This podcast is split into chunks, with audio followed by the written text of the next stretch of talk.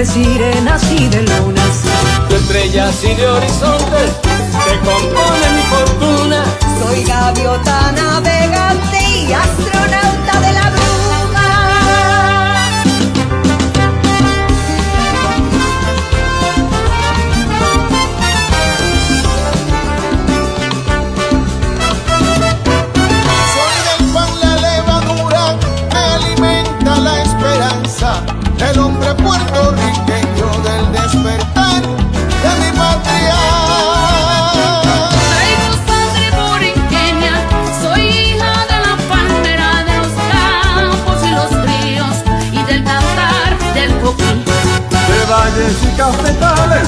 cafetales, de caña, azúcar y piña.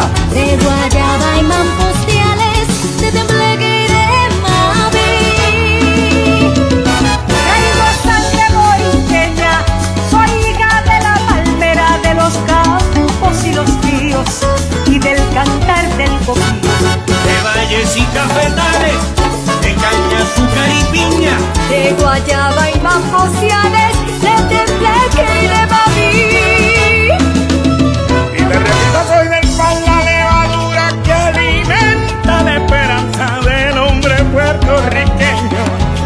despertar de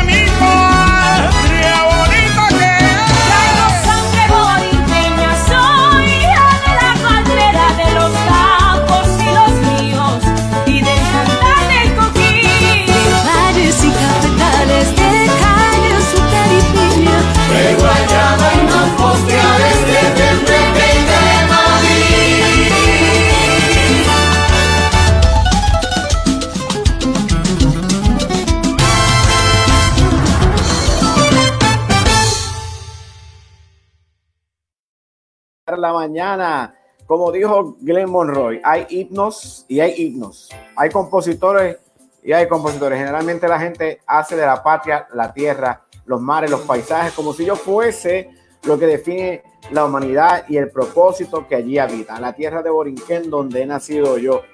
Entonces hay letras como esta del gran genio boricua Alberto Carrión, en las que la esencia del ser humano se convierte en el propósito y definición de la existencia. Soy del pan la levadura que alimenta la esperanza del hombre puertorriqueño, del despertar de mi patria.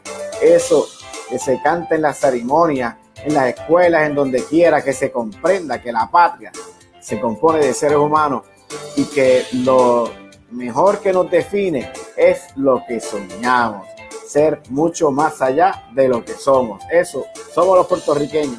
Y con eso damos la bienvenida a este lunes, a este comienzo de semana de 15 de junio. Qué rápido vamos esta semana, este mes. Llamamos por el 15, en pleno verano, disfrutando de, de todo Puerto Rico en su esplendor, pero también diciéndole a todos que, que se cuiden, que lo cojan con calma en las calles y que no pierdan eh, esa previsión que nos ha mantenido y que nos ha hecho cuidarnos hasta ahora. Eh, así que más tarde les voy a compartir un video que, trabajamos sobre eh, el COVID, la cuarentena. Se llama Happy Hour, chinchorreo. Lo vamos a ver ahorita para que vean lo que hizo nuestro equipo de producción.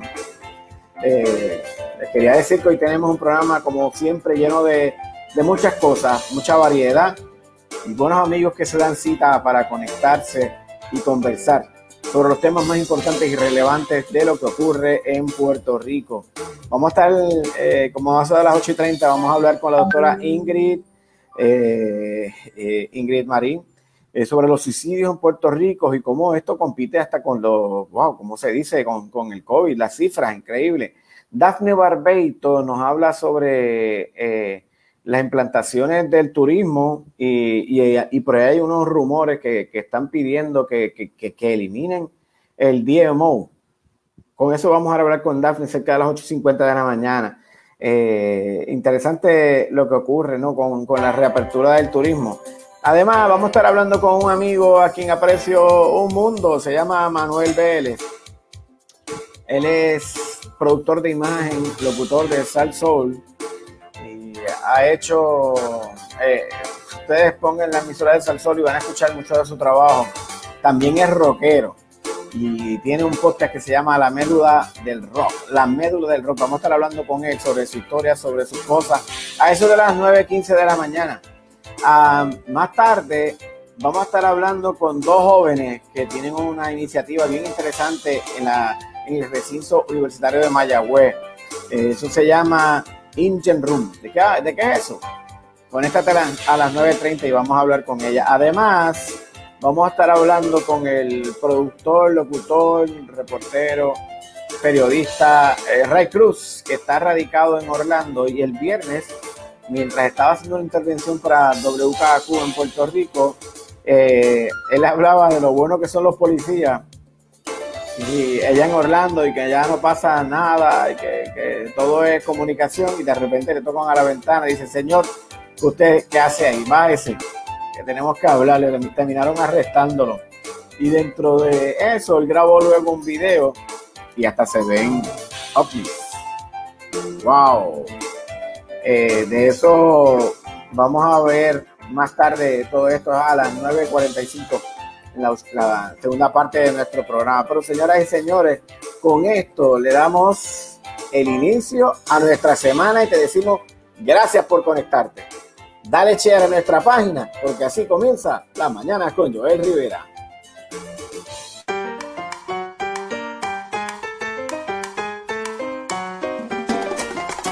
Son las 8 de la mañana, hora de comenzar el día oficialmente y disfrutar en el tapón o en el trabajo.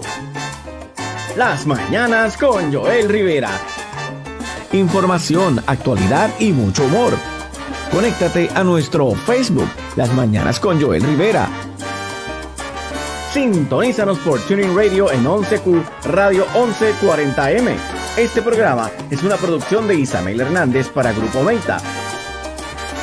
Escucha Las Mañanas con Joel Rivera por 11Q Radio 1140 AM.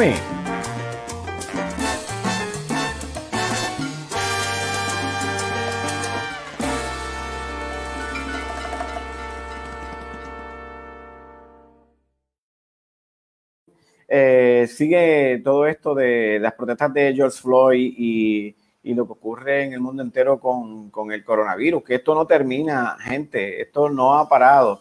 Y me gustaría que vieran el siguiente reportaje de lo que ocurre en China y el mundo cuando están volviendo atrás con esto de la cuarentena. Vamos a chequearlo. China revive la pesadilla de la pandemia tras la aparición de dos focos de contaminación en dos mercados distintos de Pekín. Ya son más de 20 los barrios de la capital que han sido puestos en cuarentena y las autoridades están realizando miles de test. Hay unos 75 casos confirmados desde que la semana pasada fue cerrado el gigantesco mercado de productos frescos de Xinfadi. Entre tanto, a más de 8.000 kilómetros de distancia en el Reino Unido reabren este lunes los comercios no esenciales. La desescalada se acelera después de que la pandemia haya dejado más de 41.000 muertos en el país. El primer ministro Boris Johnson se tomó este domingo un café en un centro comercial de Londres, desde donde invitó a los británicos a comprar con confianza, pero guardando distancias de dos metros. Estadísticamente es eficaz. Lo que no quiero es sacrificar los enormes esfuerzos del pueblo británico para vencer esta enfermedad, dice.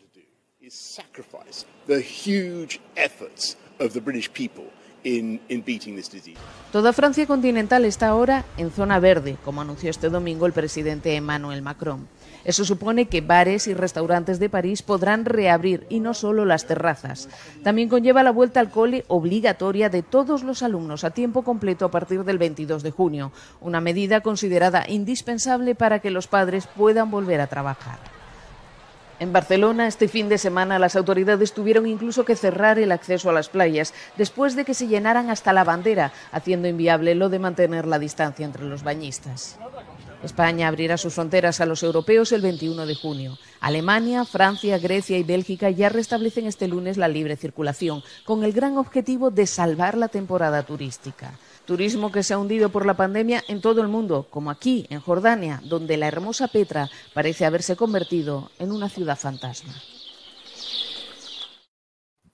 Bueno, y eso es lo que está ocurriendo en el coronavirus en otras partes del mundo. Como ven, eh, hay gente que coge exceso de confianza y eso es lo que ocurre. Mientras tanto, en Atlanta, eh, las cosas no han, sido, no, han, no han sido fáciles durante el fin de semana. Cuando la calma comenzaba a sentarse en las calles, tras casi tres semanas de protestas por la muerte del africano, del afroamericano George Floyd, a manos de un policía, eh, un nuevo suceso eh, es casi idéntico. El desenlace hace un desenlace que ha sido realmente bien fuerte y ha reavivado la, reavivado la tensión racial. Quiero que vean el video eh, donde lamentablemente la policía vuelve y mata a una persona con exceso de violencia. Esto ocurrió en Atlanta.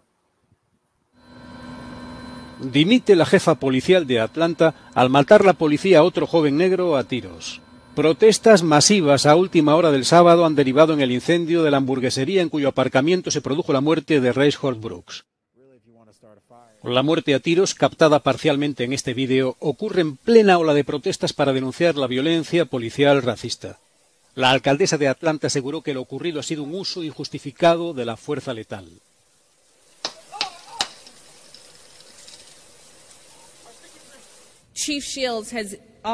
La jefa de policía ha presentado su dimisión inmediata para que la ciudad pueda avanzar con urgencia en la reconstrucción de la confianza que tan desesperadamente necesita toda nuestra comunidad.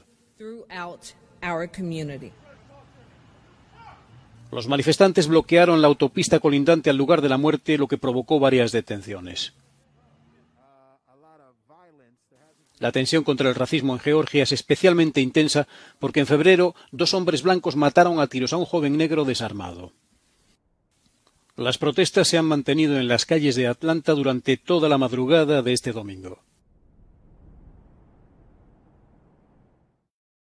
Bueno, eso es parte de lo que ha estado ocurriendo en Atlanta debido al fallecimiento o al asesinato ahora de otro afroamericano. Eh, lamentablemente, bueno, eh, la persona se quedó dormida y la policía tiene poca tolerancia y no, vamos a entrar en más detalles, terminaron quemando el Wendy's y ha estado todo el fin de semana bien, bien tenso la situación por allá.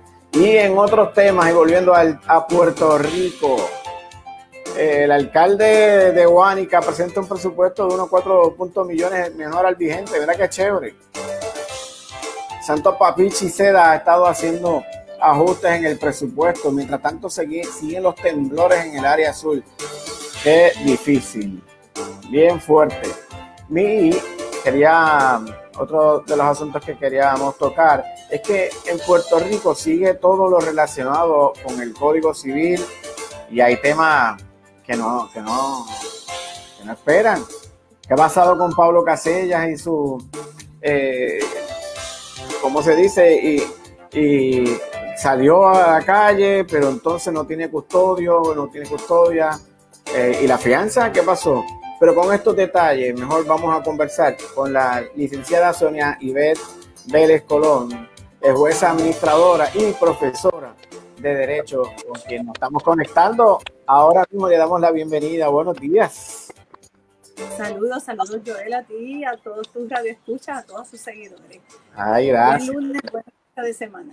Eso es, hay que echarle ganas a lo que hacemos y ver que, y, tratar de cambiar nuestro, nuestros días y hacer, nosotros somos responsables de lo que hacemos. ¿Cómo le ha pasado? Bueno, pues eh, bien, el fin de semana intenso. Eh, tratando de retomar y ver cómo vamos a iniciar esta semana con una nueva orden eh, ejecutiva firmada por la gobernadora. Mañana reabre, por llamarlo de alguna forma, el país. Eh, una nueva orden que estará vigente del 16 al 30 de junio. Eh, y como tú señalas y, y vi en los visuales que has presentado, no salimos del COVID, salimos con el COVID. Así que va a ser bien importante que seamos prudentes en las actividades que iniciemos esta semana y en la apertura. Así que no nos podemos olvidar del uso de la mascarilla. Todavía el distanciamiento físico es bien importante, mantener esa higiene personal. La idea es mantener chiquito el número de contagios y que nuestros hospitales ¿verdad? no caigan en ninguna situación comprometedora eh, y haya servicios para todos en el área de salud. Así que, tenemos un gran reto esta semana todos los Es una cosa increíble porque parece que el fin de semana era como si ya hubieran reabierto full. De, de hecho, eh, de las últimas cosas que vi anoche fue en las noticias de camino a, a Loíza, a, Isla Verde, la cantidad de vehículos que había, el tapón, como lo llamamos nosotros, era enorme, enorme, enorme. Así que esto no ha terminado, esto no ha terminado, es importante eh, que hagamos conciencia. Y si me permites incluso hacer hasta un comentario, ayer hay un artículo de Benjamín Torres Gotay en el Nuevo Día que me parece que es un poco lectura obligada para todos nosotros. Eh, la determinación que toma el gobierno que no nos deje solos, que ahora no sea una obligación ciudadana sola el enfrentarnos a la pandemia porque no ha terminado, los contagios siguen, así que tenemos que todavía requerir a las autoridades gubernamentales, al Departamento de Salud, a la gobernadora, que nos mantengan informados, que sepamos en qué estatus nos encontramos para tomar medidas que realmente nos ayuden a evitar los contagios y a cuidarnos todos. Y la responsabilidad personal, pues definitivamente tiene que estar ahí presente. Sí, eh, esto, es, esto es bien importante. Una cosa que en estos días ha ocurrido es que como a, oscurece más tarde, pues puede ser de que la mente nos diga todavía no son las 7 de la noche. Y, Es así, es así. Eso es una muy buena observación, ¿verdad? Porque el alarma suena a las 6 y 30 de la tarde en todos nuestros celulares, pero esa hora el día está todavía, todavía. en plenitud y no hemos hecho ese ajuste mental, ¿verdad?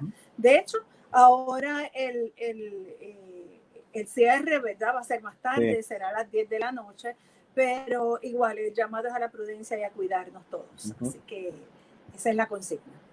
Bueno, y entonces en los temas de que nos competen acá con Puerto Rico, seguimos con esto del código electoral. No toman una decisión.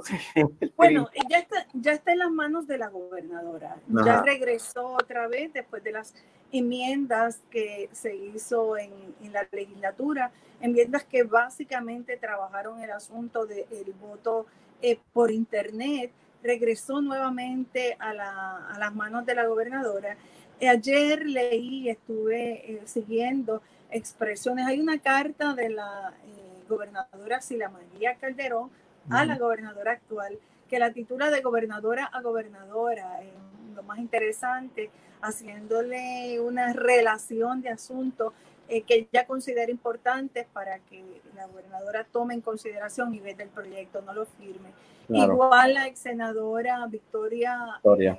Victoria Muñoz. Muñoz también hizo expresiones sobre ese particular. Y la petición a la gobernadora es que busque un consenso, que cualquier cambio en nuestra ley electoral se haga por consenso, porque en estos momentos nadie estaba pidiendo eh, que se cambiara el, código electoral del siglo XXI, es una ley con la cual nos sentíamos cómodos, la democracia estaba eh, segura.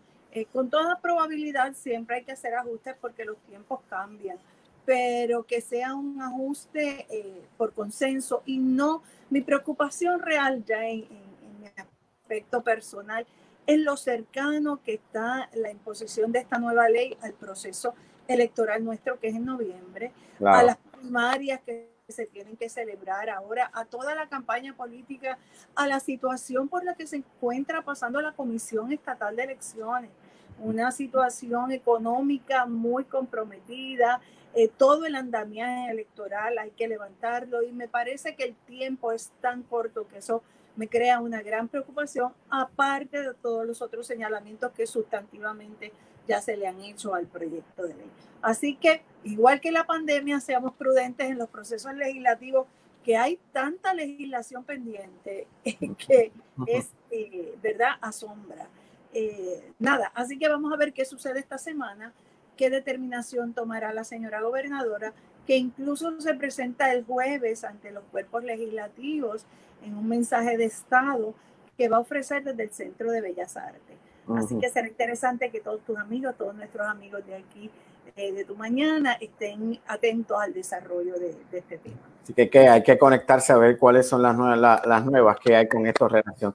Y, y, seguimos con el tema del racismo y en Puerto Rico también, eh, pues obviamente esto se ha dejado sentir en, en un caso particular en Canóvana. Sí, eh, voy a mencionarte dos casos, Joel. Eh, acabo de ver también el reportaje que traíste sobre la situación de Atlanta. Muy lamentable que en el pico de toda esta situación que aunque la veamos desde el aspecto de la violencia, hay que ver también el aspecto de la concientización que nos está creando, de que ha revelado, destapado que esto no es un problema que ha terminado, es un problema que se sufre y un mal social que se sufre diariamente y acaba de morir otro joven, como vi tu, tu reseña. En Puerto Rico hay dos casos interesantes. Hay una familia de canóbanas que ha estado sufriendo un, un, discrimen increíble de parte de sus vecinos. Estoy segura que muchos de tus radioescuchas pudieron ver las imágenes que se presentaron, donde incluso hay dibujos, pinturas, haciendo alusión al color negro de sus vecinos, eh, señalando que tenían mal olor, por decirlo finamente, ¿verdad? Eh, poniendo de manera muy alta eh, su radio y unas bocinas directamente 24 horas a su propiedad.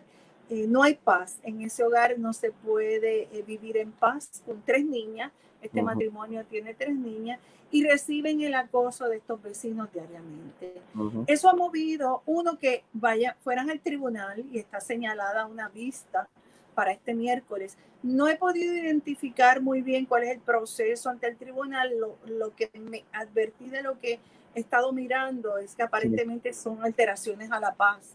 Eh, deben ser procesos de naturaleza eh, penal eh, dirigidos a alteraciones a la paz o buscando algún estado provisional de derecho que permita la convivencia sana entre estos vecinos.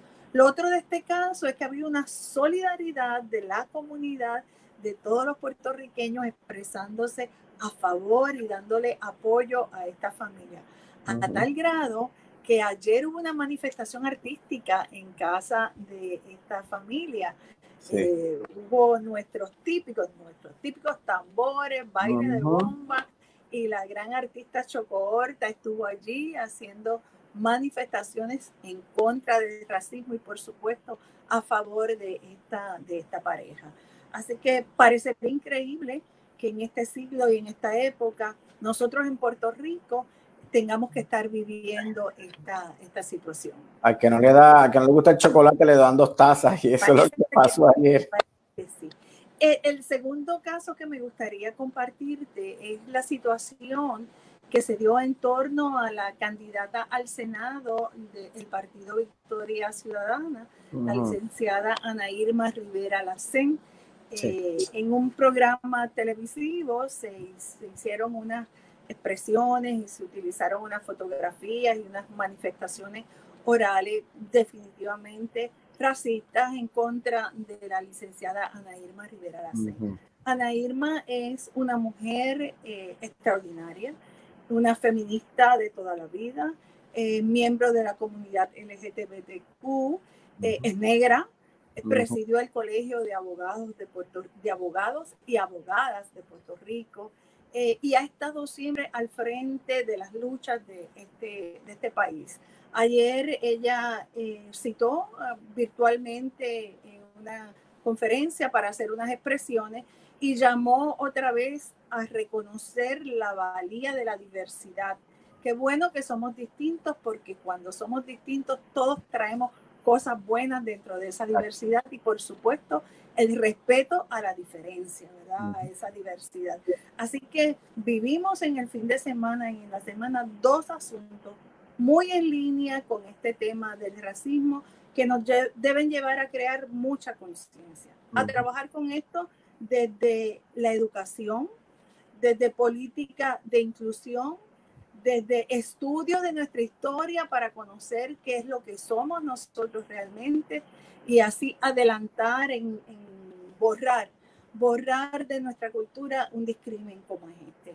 Eh, también desarrollos interesantes, vamos a ver qué, qué, va a estar pasando con respecto al caso judicial de la familia de Canóvanas y por supuesto las expresiones que Ana Irma va a estar haciendo siempre con relación a esta situación. Sí, que cosa que en el caso de, de, Ana Irma, pues, y el programa de televisión, pues se agrava un poco, pues, porque primero que eh, eh, también es un canal de televisión que pertenece a la FCC. Y obviamente hay unas restricciones que no se pueden estar haciendo públicamente en, un canal por más eh, libre expresión que, que haya. Este, yo creo que en esto hemos caminado un poco. Hay, hay un artículo en la prensa de hoy que también sería interesante que, que, lo siguiéramos, porque dentro de la farándula o del mundo artístico se acostumbraba a utilizar el blackface. Eh, muchos, personajes, mayormente de comedia, utilizaban este mecanismo para representar gente blanca desde, desde Diplo. Desde Diplo. Yo no sabía que tú sabías de Diplo, pero desde Diplo, eso mismo. Y lo, lo interesante es que después que se lavan la cara, son blancos y no hay ningún discrimen contra ellos. Las personas negras, su discrimen es constante, ¿verdad? Es consecuente. Así que esa es una gran diferencia que tenemos que considerar al momento de aplaudir estos, estos personajes y entender, entender, eh, porque el discrimen a veces no lo entendemos, nos parece que es natural esa manera de ser, de actuar, eh, la comedia, los chistes, pero el que recibe y vive dentro del discrimen, ese sí lo va a identificar porque lo vive en carne propia. Hablaba yo el, el, viernes pasado con el gerente general de, del periódico Metro y él decía que su abuela de cariño le decía negro y él se molestaba, decía, yo no soy negro, yo soy brown.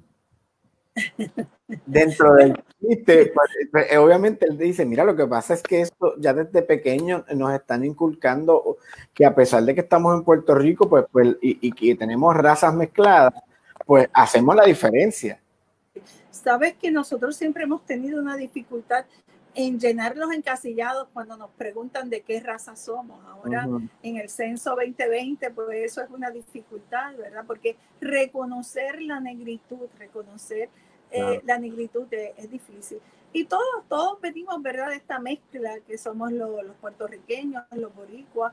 Eh, y además, a mí me encanta vivir esta experiencia con mis hijos. Lo tengo dos jóvenes eh, adultos.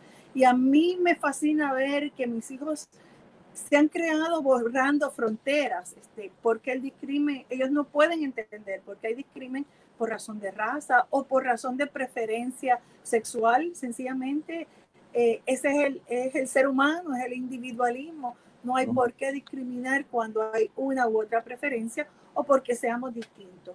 Eh, así que yo tengo esperanza en esta generación, ¿verdad? Y en eh, esta generación joven y la que se va levantando, que se hable de esto, que lo discutamos, que se estudie en las escuelas, que, publica, que, que, me permitas a mí hablar de esto, que tú lo traigas a tu programa con tanta apertura y generosidad, porque eso es lo que nos va a permitir entenderlo y sobre todo superarlo.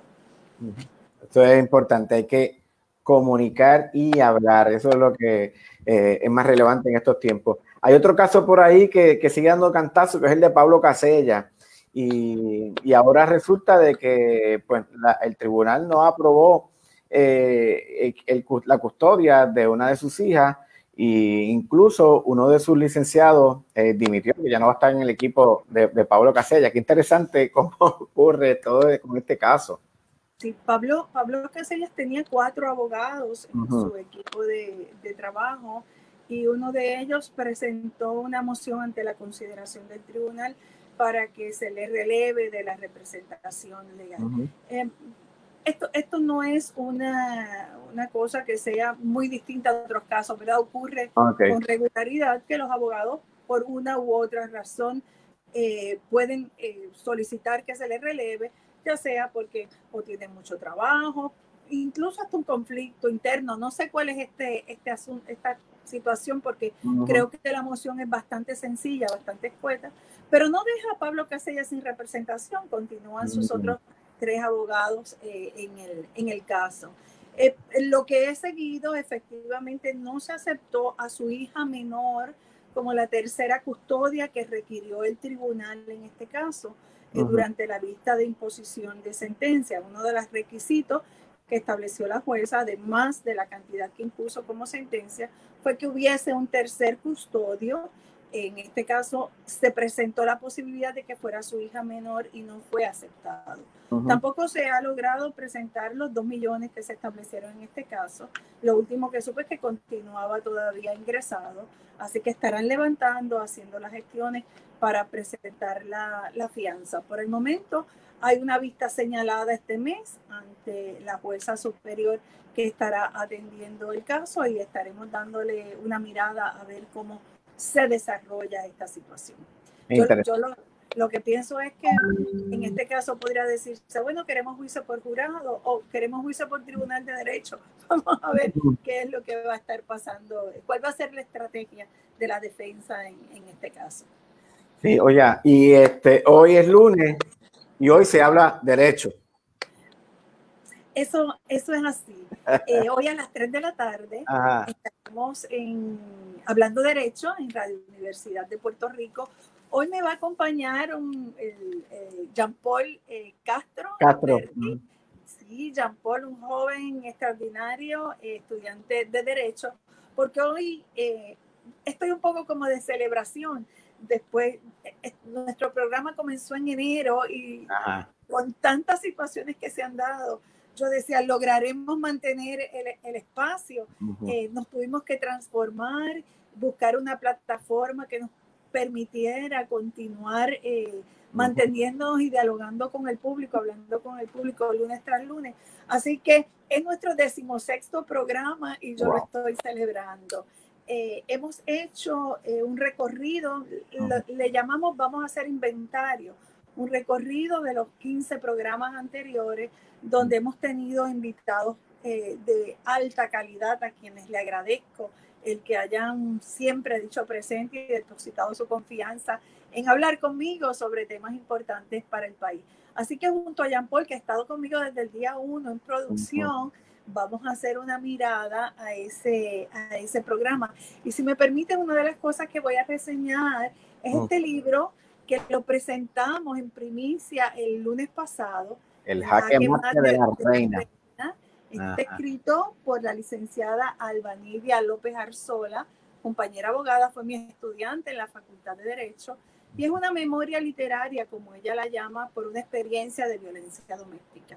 Mm. En este, este libro vamos a estar dialogando también esta semana, el próximo miércoles a las 5 de la tarde, desde eh, la plataforma del Colegio de Abogados, mm. haciendo una presentación sobre el mismo. Creo que es lectura obligada para todos aquellos que estamos preocupados por el tema de la violencia de género y violencia doméstica, mm. porque nos podemos preguntar, ¿una abogada como es la licenciada López Arzola pasó por esta experiencia? Sí una abogada pasó por esta experiencia y relata cómo se enfrentó incluso al sistema para poder obtener una orden de protección. Así que los invito. Y en Hablando Derecho, hoy tenemos, cerramos el programa con una sección nueva eh, que nos pareció a Jean Paul y a mí que, que, la podíamos combinar porque los dos somos amantes del séptimo arte, del cine. Y vamos a estar incorporando en, en, en algunas eh, momentos del programa una sección que se llama Derecho y Cine. Y hoy hablamos sobre dos películas, Just Mercy y 12 Angry Men, que eh, van muy en línea con todos estos temas que hemos estado hablando. El problema racial, el problema de eh, la pena de muerte y la situación de cómo se comportan los jurados al momento de deliberar. Creo que va a ser una gotita ahí interesante que le va a dar un sabor especial al programa, así que espero que todos tus amigos de tu mañana se unan con nosotros esta tarde. Oye, qué, chévere que eh, se están eh, metiendo en esta, en esta parte, porque el entretenimiento es parte importante de todo lo que hacemos, en todo. Y, y sé que a través del cine y la televisión hay mucha gente que, que ven estos abogados, estos jueces y dicen, oye, yo quiero estudiar eso. Bueno, eh, son dos cosas. Una Ah. que se aprende muchísimo, ¿verdad? Escogimos esta- estas películas eh, adrede, ¿verdad? Con propósito, porque se aprende muchísimo. Lo otro es que también es bien fantasioso a veces como se presentan este, los procesos. Así que cuando escojamos alguna película, vamos a comentar sobre aquello que efectivamente pasa en los tribunales y sobre aquello que es un poquito más hollywoodense, ¿verdad? Pero que le da ese sabor de entretenimiento. Y creo que en- haciendo la diferencia vamos a poder enseñarle al público y vamos a poder eh, educar en cómo se dan los procesos eh, ante los tribunales. Yo no sé si tú recuerdas a Perry Mason, no sé si Sí, sí, sí, sí. Pues Perry Mason encontraba la prueba ahí siempre al final y resolvía sus casos. Por- Por eso le digo que de repente a lo mejor usted digo, ya también yo quiero ser abogada porque los casos eran intensos. Es así. Pero me parece que es una combinación extraordinaria, el cine y el derecho. Hay unas películas que vamos a estar eh, mirando en el programa que sé que además de entretener a nuestro público, nos van a servir de un vehículo de educación para decir, eso se hace así o eso no es así. A mí me, nada, me- me llama, me gusta mucho esto del cine eh, cuando ve- ven- dan películas eh, así de temas de tribunales y eso, porque es que yo me imagino que, oye, está la idea, voy a escribir algo sobre los tribunales, sobre un caso en particular, pero si usted no tiene el conocimiento, la práctica o un equipo de, de abogados eh, y de juristas que ayuden a redactar ese guion de la manera en que está pasando en el tribunal paralelamente, aun cuando tenga ficción, pues entonces no es real, no, no sería... eh, Joel, tan importante como el lenguaje, porque Sí. eh, cómo tú comunicas o dices incluso en qué etapa se encuentra un caso. Aquí, aquí creo que en una ocasión contigo hablé de lo que es la diferencia de un veredicto y de un fallo. Cuando hablamos de veredicto es lo Ujú. que resuelve el jurado. Cuando hablamos de fallo es lo que dice el juez. Pues este lenguaje en el arte hay que cultivarlo, ese lenguaje para ustedes Ujú. los comunicadores es tan importante para que lleven eh, la información correcta. Así que por el momento los invitamos a que vean Just Mercy, que es una película nueva, es Ujú. una película eh, sobre la pena de muerte y el tema racial, esa es nueva, esa la reseña Jean Paul. Y mi película es una película de 1957, Ah, blanco y negro. Eh, Mm. Su protagonista es Henry Fonda, eh, así que eh, ahí está. Como un jurado se sienta a deliberar para eh, determinar la culpabilidad o no de un joven que está acusado de asesinar a su papá. Espero que tu público también se entusiasme y se anime a verla. Yo sé que sí, ya es cuestión de conectarse a las 3 de la tarde para ver un poquito más y escuchar lo que ustedes están haciendo. Y si no, visiten el, el podcast Hablando de Derecho PR y ahí van a encontrar eh, todo esto que estamos conversando, pero ya dentro del contexto de su programa. Gracias. Excelente, gracias a ti. Buena semana. A ver, ahí tienen a la licenciada Sonia Iber Vélez Colón, eh, es jueza administradora y eh, profesora de Derecho, que estamos hablando sobre, entre otros temas, de su blog, eh, de su podcast que tiene Hablando de Derecho. Bien interesante. Esperemos que ustedes participen también de, la, ese programa especial. Y quiero aprovechar para saludar a todos los amigos que están conectados, a Alicia Colón, a Héctor Malavé, a Tanja Chiclana, Doñita Maldonado, a los amigos que se han conectado en el área de, de Dallas, eh, en Miami. Sepa que hoy durante el programa vamos a estar conversando eh, con Dafne Barbeito dentro de aproximadamente a las 8.50 eh, y qué es lo que ha pasado con, con el DMO. ¿De qué se trata esto? Porque, ¿Qué ha pasado con ellos y ese presupuesto que ellos usan? A las 8.50 nos conectamos con Daphne Barbeito. Además, vamos a conversar con un joven productor de imagen de radio. Excelente, también es locutor. Eh, él mismo se llama Un Jíbaro de la Montaña. Siembra, care, bueno, hace mil cosas. Vamos a hablar con Manuel Vélez, eh, que siempre nos ha ayudado mucho en todo lo que es la imagen y la producción de nuestros proyectos. Y él tiene un, algo que se llama un podcast, La Médula del Rock, y hizo ah, recientemente algo sobre Paudones y Jarabe de Palo. Hizo un perfil histórico, bien interesante, bien bueno. Además, vamos a estar conversando con dos jóvenes universitarias, Marieli Ruiz y Claudia mañana de Engine Room. ¿De qué es eso? Lo vamos a conversar acerca de las 9.30 de la mañana. y, eh, y, además también vamos a tener la oportunidad de conectarnos con Israel Ray Cruz, locutor, productor eh, que está radicado en Orlando. Y le pasó algo bien peculiar. Él está narrando de que aquí la policía en Orlando se porta chévere, no ha pasado nada y de repente vienen y lo intervienen mientras él está haciendo su narrativa. Eh, bien interesante eh, lo que pasa. Y luego él graba un video y durante está pasando el video aparece una formación de ovnis. ¿Vieron el video? Nosotros lo tenemos y lo vamos a presentar ahorita. Mientras tanto, eh, hay otros temas que han calado hondo aquí en Puerto Rico. Mientras estamos hablando de, de lo que ocurre con el coronavirus, eh, a veces se nos olvida que esto de la cuarentena crea mucha tensión, mucho estrés y, al estar encerrados mucho tiempo, entonces nos, da depresión, nos sentimos eh, cabizbajos y esto puede ocasionar en que algunas personas cometan suicidio. Y vamos a, a conectarnos eh, mejor con la doctora Ingrid Marín para hablar de este, esto que es tan interesante y lamentable a la misma vez. Le doy la bienvenida. Buenos días. Buenos días, ¿cómo están? Y buenos días a todas las personas que nos están viendo en esta nueva etapa, ¿verdad? Que ya, ya tenemos un poco más de libertad luego de... Mañana, mañana, todavía no. Mañana, mañana, exactamente. Aunque parece que fue el fin de semana, ¿verdad, doctora? Exactamente, mucha gente... Este, pasándola bien y disfrutando, pero también hay que decirlo a personas con conductas irresponsables, que lo que pueden hacer es que pues regresemos a lo que estábamos en el pasado, así que es bien importante pues pedirle a estas personas que tengan cuidado no solamente por ellos, sino también por las personas que están a su alrededor y sobre todo por su familia. Sí, y entonces esto ha sido una cuarentena bien larga y hay muchas personas que, que, que han sido como que postergadas, olvidadas, familiares que han sido pues, olvidados en el camino y entonces esto crea mucha tensión y estrés y depresión y algunos han cometido suicidio. Y es un tema que, que nunca debemos de, de parar porque pues, por más que lo digamos no estamos solos y vuelven que cometen las personas cometen este tipo de cosas.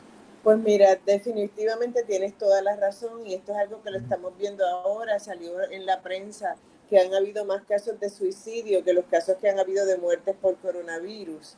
este, y es bien importante que nosotros entendamos que, que, nuestra sociedad comprenda, que el gobierno comprenda que la salud mental es una de las partes más importantes en la vida de todo ser humano, porque una persona que no tiene salud mental es una persona que hasta su sistema inmunológico le baja. Cuando estamos hablando de una situación como la que hemos vivido, de cuarentena, de incertidumbre, de miedo por el, por el COVID, pues las personas que tienen problemas de salud mental, entiéndase depresión, ansiedad, bipolaridad, cualquier tipo de condición de salud mental, los síntomas se exacerban. ¿Qué es lo que quiere decir eso? Que aumentan los síntomas en estas personas. Puede ser una persona que esté estable y aumentarle los síntomas. Y en las personas que no padecen de condiciones de salud mental, pueden venir unos episodios de ansiedad tan grandes que pueden llegar a la depresión. Y la mm. depresión, dentro de su, de su síntoma, se encuentra minusvalía, baja autoestima, insomnio, irritabilidad, ideas suicidas y, y o, u homicidas, que esto es lo que hemos estado viendo.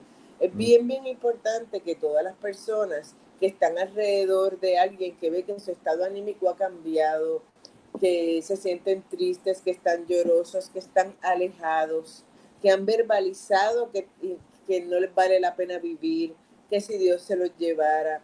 Debemos buscarle una atención inmediata a nivel profesional, porque situaciones como esta, como mm. les digo yo a las personas, hace que a cualquiera nos tiemble las piernas. Hemos estado sin trabajo, hemos estado con enajenados de, de muchas situaciones que, ¿verdad? sociales de nuestra familia.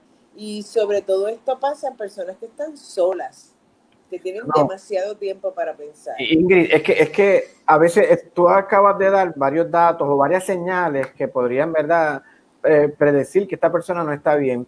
Pues entonces cuando vemos que está llorosa, entonces dice, ah, eso es o la menopausia, o es que tiene las hormonas revueltas. O sea, siempre de alguna manera damos, echamos eso para el lado, dice, esta, esta no va a hacer nada, esto te la boca para afuera. Y de repente la persona se encuentra cada vez más sola, enajenada y comete el suicidio. Exactamente. Y muchas personas, pues dentro de los consuelos que pueden dar es pon de tu parte, pero una persona que está deprimida, que está ansiosa, por más que trata de poner de su parte, no puede. Una persona, no podemos pensar como hay una falsa, un pensamiento erróneo, que dice que el la persona que lo dice no lo va a hacer. Lo puede hacer el que lo dice y el que no lo dice. Así que siempre que hay unas señales, tenemos que darle atención, buscarle ayuda profesional porque aunque tengamos las mejores intenciones como familiar, como amigo, de darle consejos, de decirle que no lo, que no lo haga, pues la, la, necesidad de ir a un psiquiatra, de ir a un psicólogo, es imperiosa porque son los profesionales que te pueden detectar si esta persona tiene unas ideas suicidas con plan estructurado, que es lo que debemos ver. Pues, por ejemplo, yo me quitaría la vida tomándome unas pastillas, yo me quitaría la vida este, ahorcando, mediante el ahorcamiento, pero tenemos que buscarle ayuda porque es, un indicador y, y, dejar el falso concepto de que los psiquiatras y los psicólogos somos para locos, eso no es la realidad. Este, los psicólogos y los psiquiatras somos para personas que necesitan ayuda, necesitan guía, necesitan dirección, tienen un trastorno psiquiátrico, que necesitan ser atendidos. Y es lamentable que tengamos, ¿verdad? Lamentamos tanto las muertes por el COVID, pero es lamentable que, que tengamos esa cantidad de suicidios en tan poco tiempo, sin ser, este, sin tener el tratamiento adecuado. ¿eh? Es sumamente lamentable. Y nos, nos preguntamos que cómo se trabaja la salud mental en Puerto Rico, porque una de las cosas que más difícil, y pues tengo que aprovechar este medio para decirlo, es para nosotros los psicólogos en una situación como esta, que gracias a Dios nos tomaron en consideración, pudiéramos ofrecer los servicios de telemedicina. El suicidio se habla, y no hablemos solamente del suicidio, hablemos de violencia doméstica, hablemos de, vemos a la joven que murió ayer de 20 años baleada en, en la 65 de infantería, hablemos de salud mental en general. Nuestro, nuestro pueblo necesita herramientas para tener un mejor acceso a los servicios de salud mental. Pero ¿y por qué no se considera esto? O sea, vimos eh, los terapeutas, o sea, psicólogos, psiquiatras, los mismos terapeutas sociales, eh, peleando, discutiendo esto contra el gobierno durante prácticamente toda la cuarentena y seguían aumentando los casos. Eh, la línea Paz no daba abasto todavía. Y entonces el, gobierno como que lo dejaba para después para después hasta que... Lo dejaba, lo dejaba para después. Y te voy a decir una cosa, he leído lo de la línea Paz, pero en mi caso personal que estoy trabajando telemedicina, la cantidad de personas que yo veo diariamente y los que tengo en lista de espera es, es impresionante, va más allá de lo que yo veo en mi oficina, porque la persona está desesperada, no solamente por el COVID, por la falta de empleo, porque tienen problemas con su pareja, porque al estar más tiempo juntos los niños, ¿verdad? Las abruman cuando están trabajando remoto y llega el momento que el cuerpo de la persona se convierte como si fuera una olla de presión, ya no aguanta más. Empiezan los ataques de pánico, empieza la ansiedad y de esa ansiedad a los ataques de pánico y a un episodio de depresión mayor es, es un paso. Nada. La persona sigue aguantando y aguantando. y ahora vemos que con la apertura de, la economía, obviamente ya los patronos están diciendo a todo el mundo regresa a trabajar. Pero, ¿y los niños? Esto está creando un estrés. Dice, si no vienes a trabajar, te despido, a pesar de que hay protocolos, que hay guías que se están creando para, proteger a los empleados, igual hay muchas madres que dicen, ay, ¿con quién lo va a dejar? Si no hay cuido, y si lo, ¿a quién me lo va a cuidar? Y a veces nuestros adultos mayores, abuelos, no están en, condiciones de cuidarse a ellos, ¿cómo van a cuidar a nuestros hijos? Pues mira, tienes toda la razón y yo puedo entender a todas esas madres que tienen esa situación y, probablemente son madres solas o madres donde ambos padres trabajan, pero tenemos que buscar alternativas, sentarnos a pensar, a analizar este, qué podemos hacer porque número uno, pues tenemos que ir regresando a nuestros trabajos y llevar a nuestros hijos a centros de cuidado o a escuelas o a campamentos donde no hay quizás la, la- no es porque no, no lo tenga el sistema, sí porque, sino porque los niños no tienen ese cuidado, no entienden el uso de la mascarilla, pues es mejor buscar unas alternativas que en lugar, y verdad, esto lo menciono yo, no, no, Sí, no, yo no. tengo, yo no tengo niños pequeños, yo no tengo niños pequeños, ¿verdad? Sí. Pero buscar alternativas de que, mira, lo que yo me gastaba en el campamento de verano, déjame buscar una persona de confianza, de mi entera confianza, una sobrina que esté en la universidad estudiando remoto, este, alguna tía, alguna persona que pueda colaborar con el cuidado de nuestros hijos, porque realmente, ¿qué puede ser peor? Buscar una persona que nos ayude o puede ser Claro. peor enviarlos a, a una escuela o a un campamento de verano donde ese niño no tiene la, la madurez, la capacidad de, de, de poder protegerse, pero definitivamente es un estresor mayor para las madres y para los padres que confrontan este problema. Sí, y lo, eso lo digo porque cuando empiezas a, a tra- a tratar de comunicarte con tu jefe, las ideas no están claras y uno dice esta cantidad de cosas que dice, bueno, te, te decides, o en tu casa o el trabajo.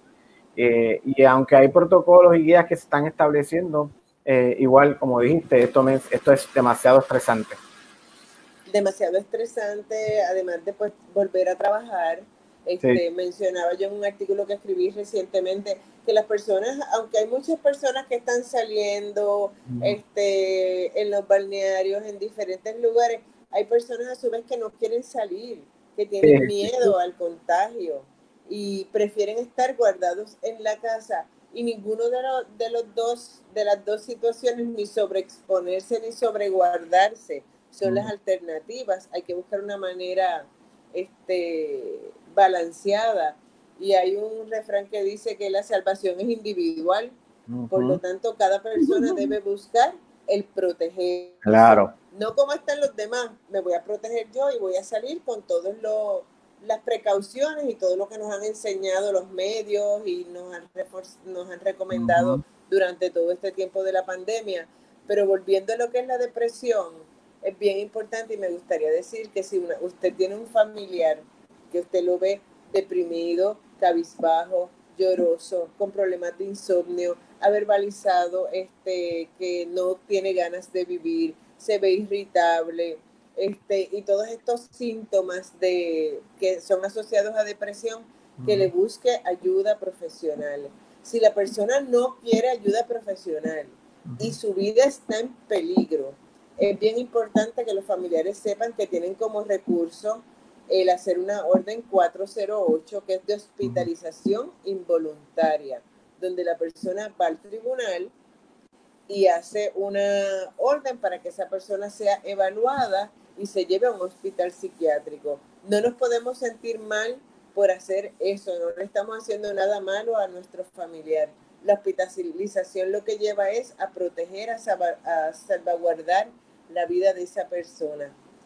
Y esperamos que, ¿verdad?, que esto cree conciencia de la importancia de, de la salud mental, porque muchos de esos actos atroces, criminales, muchas de esas situaciones, no solamente suicidio, que, que se dan, son personas, algunas, no todas, que Sí. tienen problemas de salud mental o han tenido problemas en su, en su familia durante la niñez. Sí, y como hablamos, eh, eh, puede estar la persona eh, que aparentemente que luzca normal y de repente cualquier cosa eh, quitarle todo y eh, eh, convertirse en algo que explota y entonces ahí es que viene algo lamentable. Sí, es un, eh, cualquier cosa puede ser un disparador y hasta personas que no padecemos de ansiedad y.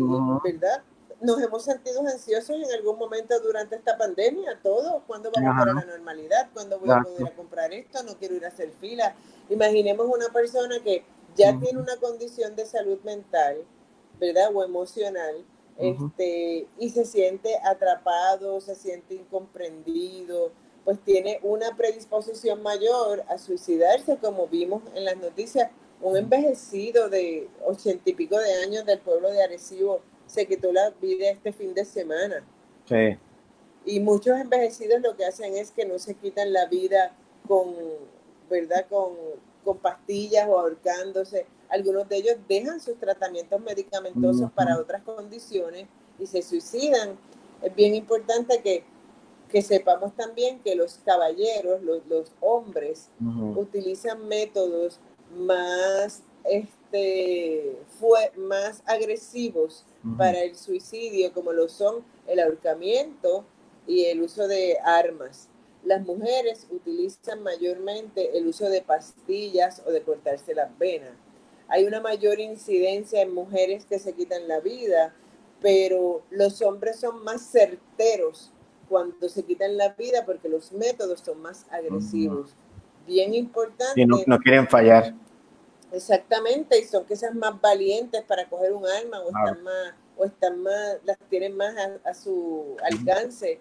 Pero es bien importante también que sepamos que los niños también se deprimen, que hay adolescentes que también se quitan la vida y que tenemos que estar pendientes a los indicadores de nuestros hijos que no necesariamente son este voy a llorar, pero si no se encierran, están irritables, regalan sus cosas, este, no, no socializan.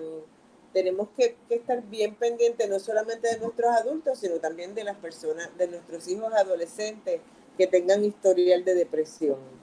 Bueno, a todos los que nos están viendo y escuchando, busquen ayuda o, o déjense en ayudar, que más bien a veces simplemente Exactamente. miren para el lado, no, no están solos, eh, todo se puede comunicar y, y buscarle la manera entre todos, podemos ayudar. Ingrid, gracias por estar con nosotros esta mañana. Gracias a ustedes y mucho éxito y salud para todos, que es lo más importante. ¿Dónde te podemos conseguir para todos quieran conversar, sacar una cita contigo? Sí, lo pueden hacer al 222-4999.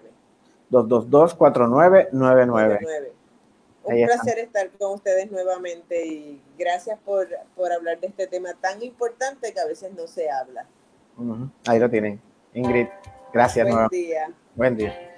La psicóloga Ingrid Marín, conversando sobre el tema de, tan importante que es de, del suicidio y la depresión.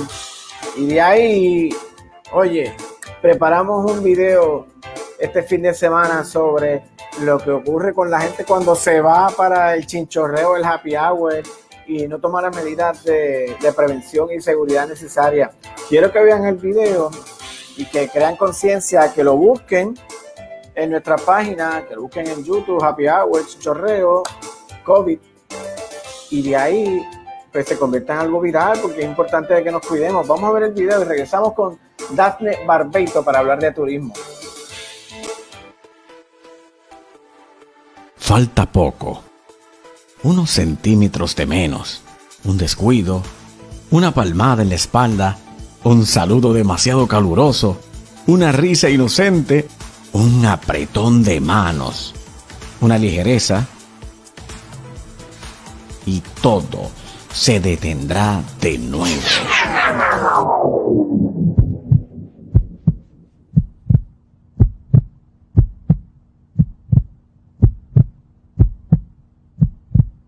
El COVID-19 se combate en hospitales, pero sobre todo fuera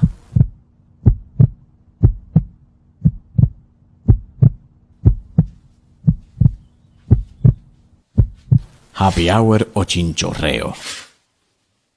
Llámalo como quieras, que el COVID te espera. Hello everyone. We, Nanota Fija Congress, want to thank all the doctors in the world who are working hard and taking care of everyone. But remember, stay at home or dance with us. video que preparamos y que a pesar de que le metimos un poquito de humor con, con los africanos que bailan, como dicen, si no te cuidas, te invitamos a bailar con nosotros. Si no te importa el COVID, no te importa la cuarentena, te invitamos a bailar. Porque al final el COVID te espera. Así que gracias por compartir lo que hacemos, gracias por ser parte de este proyecto. Ya eh, ya prácticamente fin de semana hemos visto cómo se ha abierto el turismo y, nos gustaría conversar y comunicarnos, conectarnos con Dafne Barbeito, presidenta de Cruceros to Go y de la Alianza de Turismo de Puerto Rico, para hablar de un tema muy, muy importante y que lleva, lleva tiempo sobre la transparencia de la Organización para el Mercado del Destino de Puerto Rico. Eh, Dafne, buenos días. Muy buenos días para ti hoy lunes, principio de semana, con mucha energía todavía. Gracias como siempre por la oportunidad y un saludo a toda la gente que se conecta contigo todas las mañanas. Gracias, gracias. Estamos hablando de, de algo que llevamos, ¿cuántos? Dos años eh, trabajando con esto del DMO, que qué ha pasado. Teníamos esperanza, eh, pero de repente como que las esperanzas se hicieron espuma. Sal y agua, sí. Lamentablemente hemos visto como, un, como una idea que fue avalada por un gran sector de la industria, ¿verdad? Eh, lamentablemente en la ejecución de la idea eh, no, no ha resultado ser eh, lo que todos esperábamos, ¿verdad? Y esto tiene una razón desde la raíz, ¿verdad? Desde la propia ley que se hizo en el 2017 bajo el gobernador Rosselló, la ley 17 del 2017, se establecía, ¿verdad? Eh, todos los parámetros de lo que era lo que es esta ley de la Corporación del Mercadeo del Destino. Pero en su creación hubo unos elementos, ¿verdad? A mi juicio, hubo unos elementos que han hecho que esta situación o que este ente no prospere. Entre ellos, vimos como a última hora la legislatura, Cámara y Senado solicitaron que hubiese un representante de cada uno de ellos en la junta de directores del DMO. Vemos como una silla que no estaba prevista, que era la de la economía del visitante, la insertaron también a la trágala a último minuto. Vemos como de los 13 miembros de la Junta, 9 tienen que ser nombrados por el gobernador y ya dentro de eso pues están los exoficios de los diferentes componentes del gobierno de Puerto Rico. Así que por una parte que se buscaba el tema de eh, despolitizar eh, los esfuerzos de la compañía de turismo, aunque cabe resaltar que antes de esta administración, ciertamente los pasados directores ejecutivos mantenían una raya muy clara de lo que era eh, el gobierno, ¿verdad? Y compartir posturas del gobierno central dentro de lo que era la organización del turismo, ¿verdad? De lo que se promovía en el turismo. Ciertamente estaba la política pública, pero no se veía como hasta esta administración eh, claro y contundente. El mensaje es no solamente del DMO, sino también de la compañía de turismo, algo bien politizado, ¿no? Eh, así que volviendo al tema del DMO, vemos eh, es, esa, esa situación desde la raíz, lamentablemente, ya vino a hacerle un flaco servicio a lo que es el ente. Por supuesto, hemos visto la trayectoria por los pasados dos años y medio, ya vamos a entrar al tercer año fiscal de un ente que le otorgan 25 millones de dólares sin ningún tipo de esfuerzo. O sea, le dan, le endosan 25 millones de dólares que sale de la compañía de turismo del recaudo del canon de ocupación, del puesto de canon de ocupación de hoteles, ¿verdad? Eh, y antes esto era una percepción que veíamos que no, no se hacía el trabajo, pero ha pasado dos años, ¿verdad? Y, y, reconociendo que Puerto Rico ha sido impactado desde huracanes categoría 5 a terremotos y por supuesto ahora la pandemia, eso no le quita, ¿verdad? Que el desempeño de un ente que supuestamente está conformado por expertos en la materia no haya podido desarrollar un mensaje de continuidad y, de, y de elevar la presencia de Puerto Rico a nivel mundial. ¿Cómo funciona el DMO de la República Dominicana? ¿Ha sido exitoso o no? La República Dominicana no tiene DMO. El gobierno de la República Dominicana tiene un sistema fantástico. Su ministro de Turismo no cambia cuando cambia el gobierno. Por eso vemos esa continuidad. Yo quiero que tú sepas que la República Dominicana tiene el mismo presupuesto que tiene la compañía de turismo de Puerto Rico. Lo que pasa es que utilizan los recursos de una manera un poco más eficiente. O sea, los mismos 100 millones de dólares eh, lo tiene la República Dominicana y lo tiene eh, Puerto Rico. Ellos hacen más, hay que reconocer también que tienen eh, o sea, embajadas y consulados en ciertos países del mundo y hacen una relación mucho más eficiente en lo que es la promoción de su país allá, pero les da continuidad en el mensaje, el mantener esa persona sentada en esa silla por un, o sea, ese ministro lleva 10 años como ministro de turismo, o sea, que mantiene una continuidad en el mensaje, ciertamente trabaja con los diferentes gobiernos de, de turno para el beneficio del país, ¿verdad?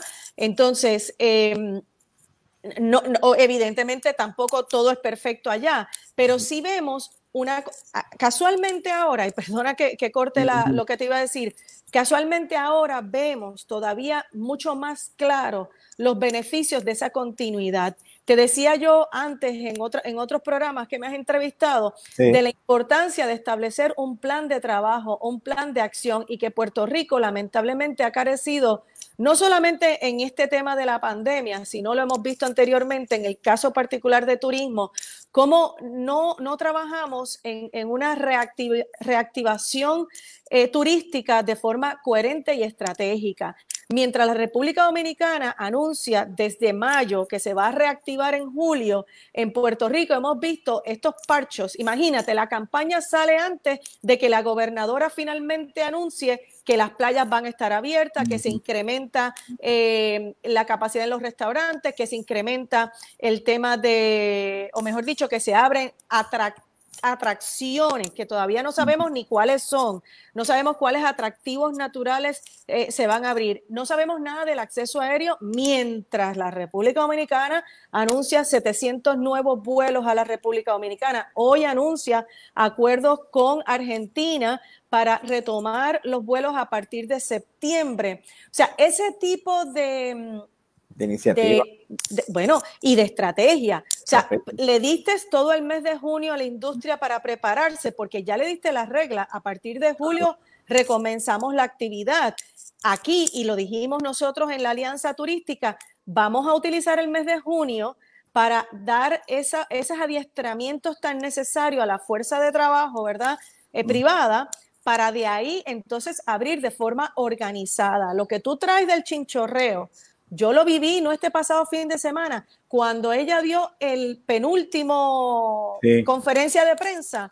Nosotros, o sea, yo di la vuelta un domingo y, y, lamentablemente la gente no sigue las reglas del juego y obviamente también una responsabilidad de los dueños de negocio. O sea, uh -huh. el mantener la distancia, tiene que haber un empleado del negocio que esté velando por esa situación. Eh, la mascarilla, o sea, no tienes mascarilla, lamentablemente no puedes hacer la fila. O sea, son cosas que, que, ya son evidentes, que son parte de nuestro diario vivir y que ahora con esta reapertura del turismo interno tenemos que estar más que atentos de que esto se lleve a cabo, porque un retroceso en cualquiera de estos esfuerzos va a representar un, un de, una, debla, una debacle todavía peor a la industria, bueno, y al país, ¿no? En general de la actividad económica, ¿no? Pero esto obviamente, mira, hablando del DMO, cuando ellos vinieron con la gran idea de Discover Puerto Rico, dices, ajá, ¿qué vamos a hacer con los 10, 12 años que le metimos a la otra campaña que era exitosa y que la conocían en el mundo entero? Y dice, pues, pues vamos a echarle ganas y vamos a confiar y a esperar de que Discover Puerto Rico funcione. Y de repente Discover se hizo agua literal. Agua y, sal. Agua y sal. Entonces, hablamos de, de, de en, en, mi experiencia con ellos, yo a veces decía, mira, tengo este proyecto que lo visitan 100 mil personas en dos días. Sí, sí, pero es que son... No, no, es que eso no es para Estados Unidos, eso no es para el mundo. Yo, pues viene a este evento que yo hago, se llama el Festival de Pascuas.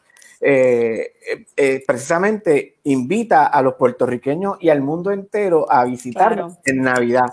Sí, pero es que tú dices, pero ven acá, ¿cómo que tú no lo entiendes? Yo no te estoy diciendo que lo promociones en Puerto Rico, es que lo lleves a Estados Unidos y, y de gratis, simplemente ponlo en tus páginas. Claro. No. Algo sencillo lo complicaban. No, y, y, no solo eso, ahí es donde entra el expertise, porque tú, tú tienes que promocionar el evento, pero ¿cómo lo amarras a una estadía antes y después de tu evento, donde tú engranas la transportación, donde tú insertas otras actividades durante la estadía de ese cliente. Ese knowledge, lamentablemente, entre otras cosas, es lo que vemos que no, que no pasa. Entonces, sí. cuando, cuando, cuando yo expreso mi, mi, frustración ante esta situación, es por, no, no es por capricho, es porque llevamos dos años ya viendo que lamentablemente hay mucha teoría, pero no hay ninguna ejecución. No hay mucha práctica. teoría, pero no hay práctica. Entonces, tú no puedes, o sea, si tú eres el ente llamado a, a- a promover la imagen del Puerto Rico en el extranjero, ¿verdad? Tú tienes que identificarte con lo que nos hace único. Y los eventos, por ejemplo, como el tuyo en Navidades de la Pascua, es un elemento que en todas las casas de Puerto Rico se llenan de Pascuas. Entonces. ¿cómo tú no insertas esa tradición boricua, verdad? De las matas de Pascua, aparte que son hermosísimas, ¿verdad? Entonces tú dices, De- pues mira, lamentablemente, a lo mejor el primer año que yo decidí acercarme a ellos fue en octubre. El evento es un mes y medio después. Sí, y se no. ven en enero. Ok, pues yo fui eh, a final de enero. Tengo 11 meses, tengo 10 meses para promocionar, para llegar a un acuerdo. Simplemente ponlo a correr en la promo. Sí. Sin ningún tipo de, de ingreso, ni, ni costo, ni nada. No, no, no, es que pasado después. Es, Dice- es altamente, está altamente buro- es burocrático también el- Burocrático, el, el claro. proceso. Y otra cosa, eh, y me da mucha pena decirlo, eh, no que no lo haya dicho antes, pero esto se ha Ah. convertido en una finca privada. Y ahí Mm. es donde está el problema. Se ha, se ha desvirtuado el concepto de una descentralización del mercadeo del destino a simple y sencillamente un mercadeo específico. Y no te- que te lo diga yo, vayan a las redes sociales de Discover Puerto Rico y ustedes verán cuáles son los elementos que ellos promocionan. Eh, ahora mismo, para que tengas una idea, han hecho una página web con, con Airbnb. O sea, tú no puedes asociarte ni amarrarte a una marca porque tú representas el destino completo. Tú pudieras ser parte de, de apoyo a esa promoción, a esa página web, pero tú no puedes ser copartícipe de una página web de uno de los segmentos máximos cuando tú tienes los hoteles grandes, pequeños, los paradores, Claro. en desventaja con esta plataforma. Eh, o sea, es un, volvemos, estos tres años o este, o este cuatrienio en el tema de turismo hay que tirarlo al zafacón. A mí me da una pena tremenda tenerte que decir esto, pero se han perdido, se van a haber perdido cuatro años de esfuerzo dentro de la industria turística. Por un lado, evidentemente, por las razones de fuerza natural o de fuerza mayor, pero por el otro lado, porque no hemos tenido las personas correctas con el conocimiento y la experiencia correcta en las posiciones de toma de decisión. Eh, vemos a la gobernadora sentándose con el 25% de la fuerza laboral de la industria turística y dejando fuera el, el otro 75% y hasta que no, hasta que todos los componentes no estén sentados a la mesa juntos, ¿verdad? Y esto no lo acabamos de entender y seguimos trabajando con las fincas hasta que esto no pase. Lamentablemente no habrá prosperidad colectiva y para que todo eche para adelante, todos los elementos, o sea, el, el ecosistema turístico tiene que ser insertado. Tenemos que dejar de ser una organización exclusiva y convertirnos en una organización inclusiva. Dafne, a partir del 15 de julio se abre el turismo exterior. Eso es lo que nos quieren hacer creer. Mm. Ese fue el anuncio que hizo la gobernadora, pero no le dijeron a nadie que todavía está incluido la cláusula de una cuarentena para cualquier visitante al país de 14 días que no pueda salir de su cuarto de hotel. Again, esa es la teoría. Veremos cómo lo pueden aguantar en la práctica. Me parece un absurdo que estemos anunciando una reapertura ¿verdad? Al mundo cuando le estamos diciendo a la misma vez, usted tiene que venir a Puerto Rico, ¿verdad?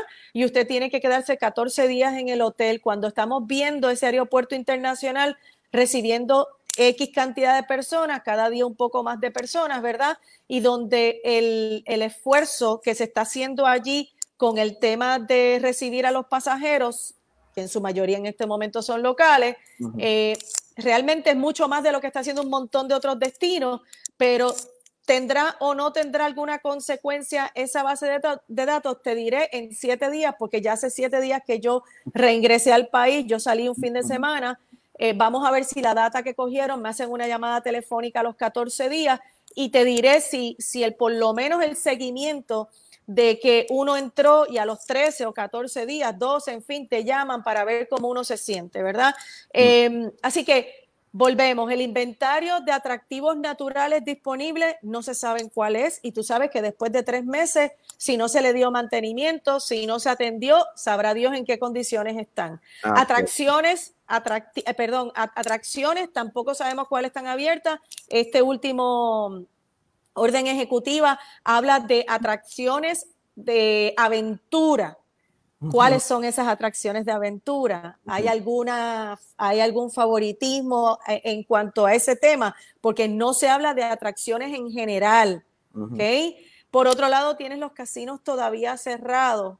Otro de los elementos que, que recauda ingresos para la compañía de turismo, ¿verdad?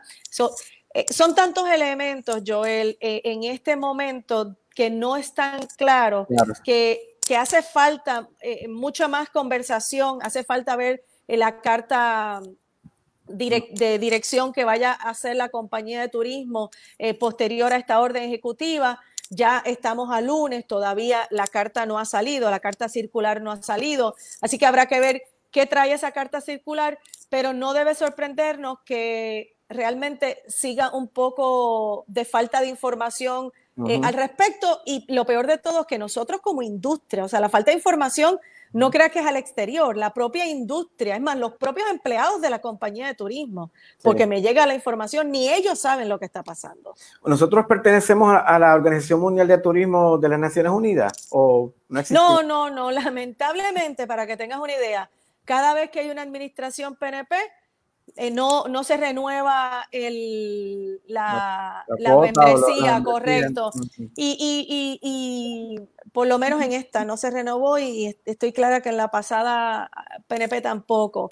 Eh, Mm. y, es, y es una pena porque, porque Es importante ser parte de las organizaciones que, que, que, que, son los portavoces oficiales de una industria que en Puerto Rico, aunque tratan de minimizar porque es el 7% del Producto Bruto, no es menos cierto que tiene un impacto de creación de empleo de hasta 80 mil personas en directos e indirectos. Así que no es poca cosa. Y, en, y, y sobre todo en una economía como la que estamos viviendo, el turismo trae dinero nuevo que circula dentro de la economía, que impacta los diferentes renglones de la economía, no se queda solamente en una. Claro. Así que lamentablemente necesitamos políticos, ¿verdad?, que entiendan lo que es la actividad turística, lo, que, lo que aporta al desarrollo económico del país y, y ya de una vez y por todas hay que darle una relevancia mayor. Esto de haber consolidado los esfuerzos, de desarrollo económico en el DEC y quitarle el poder a la compañía de turismo y convertirla meramente en una oficina, eso hay que revertirlo de forma inmediata. O sea, el gobernador que venga posterior en estas elecciones tiene que hacer un assessment claro y contundente. La compañía de turismo no representa eh, ninguna, ninguna partida perdidosa para, para, el, para el presupuesto del país. Por el contrario, era de las pocas corporaciones públicas que no tenía pérdidas, por el contrario, er- tenía un superávit, ¿no? Eh, y, y- y aparte que representa el portavoz oficial de nuestra identidad, nuestro relacionista público.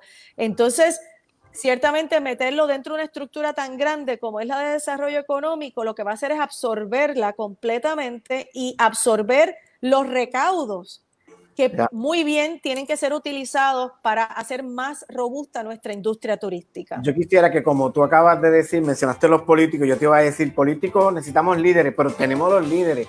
Lo que necesitamos es los políticos que tengan el poder y la, y la decisión y la voluntad de poder cambiar esas cosas. Joel, necesitamos que se acabe la politiquería en este país. Mm. Nosotros, o sea, la, la política es una cosa y la politiquería es otra. Y lo que nos mata es el fanatismo y la politiquería. Y ya es hora de que Puerto Rico escoja líderes que sean políticos que vengan a hacer el bien común. No podemos darnos el lujo de seguir en esta masacre colectiva de desarrollo económico. Y, y te voy a decir más, y, y me han caído chinches muchas veces que digo esto, el, el tema del estatus puede ser importante, no te digo que no, pero el tema de desarrollo económico es Más. mucho más importante y en el momento que Puerto Rico esté en una posición sólida a nivel de desarrollo económico, yo te aseguro a ti que va a ser mucho más fácil llevar el mensaje del estatus. Un país pobre como Puerto Rico no lo quiere nadie, absolutamente nadie. Sí, sí, hay, hay mucha percepción de que somos la isla del encanto y lo que queda es la isla del desencanto, lamentablemente. Yo tengo fe, algunas veces merma la fe, no te, no te puedo decir lo contrario, pero hoy es lunes y hoy la tengo en high. Gracias por esa pasión y ese compromiso que tienes con Puerto Rico y con la industria en general, no solamente del turismo, sino porque tú quieres que las cosas buenas pasen en nuestra isla. Yo espero poder aportar, aunque sea mi granito de arena, y por eso yo sigo y sigo y sigo. Yo soy como la gota, ¿no? Eh, yo, creo, yo creo que al final del día me van a hacer caso simplemente para que me calle. Gracias, Dani. Volveremos a conversar pronto. Un placer, buen día para todos. Dale, ahí tiene. Estamos hablando del turismo en Puerto Rico y cómo de alguna manera u otra todos nos podemos incluir en el plan si hubiera un plan. Pero como no lo hay, no podemos hablar claro. Y de ahí cambiamos el tema dramáticamente porque lamentablemente la semana pasada falleció eh, Paudones, el cantante de Jarabe de Palo, que tanta buena música nos dio. Y esto, esto pues, causó mucho dolor porque vemos como el cáncer sigue minando nuestras figuras de la música en general. Y, y queremos darle la bienvenida a un amigo de la industria de la radio que hace maravillas con la imagen, un sonido, una voz, una música, un efecto. Y quiero recibir a Manuel Vélez, boricua. Manuel. ¿Cómo estamos, Joel?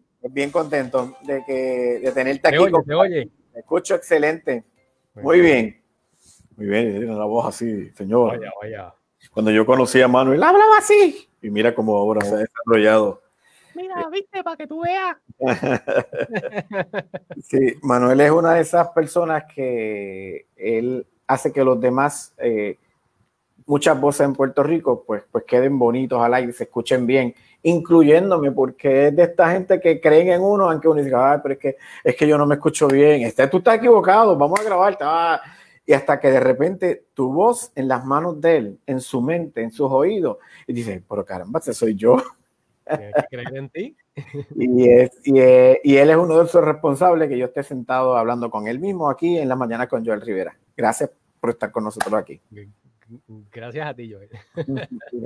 Entonces, bien interesante cómo una persona como tú, que le gusta tanto el rock, el heavy metal, el rock alternative, trabaje en una emisora eh, predominante- predominantemente de salsa tropical.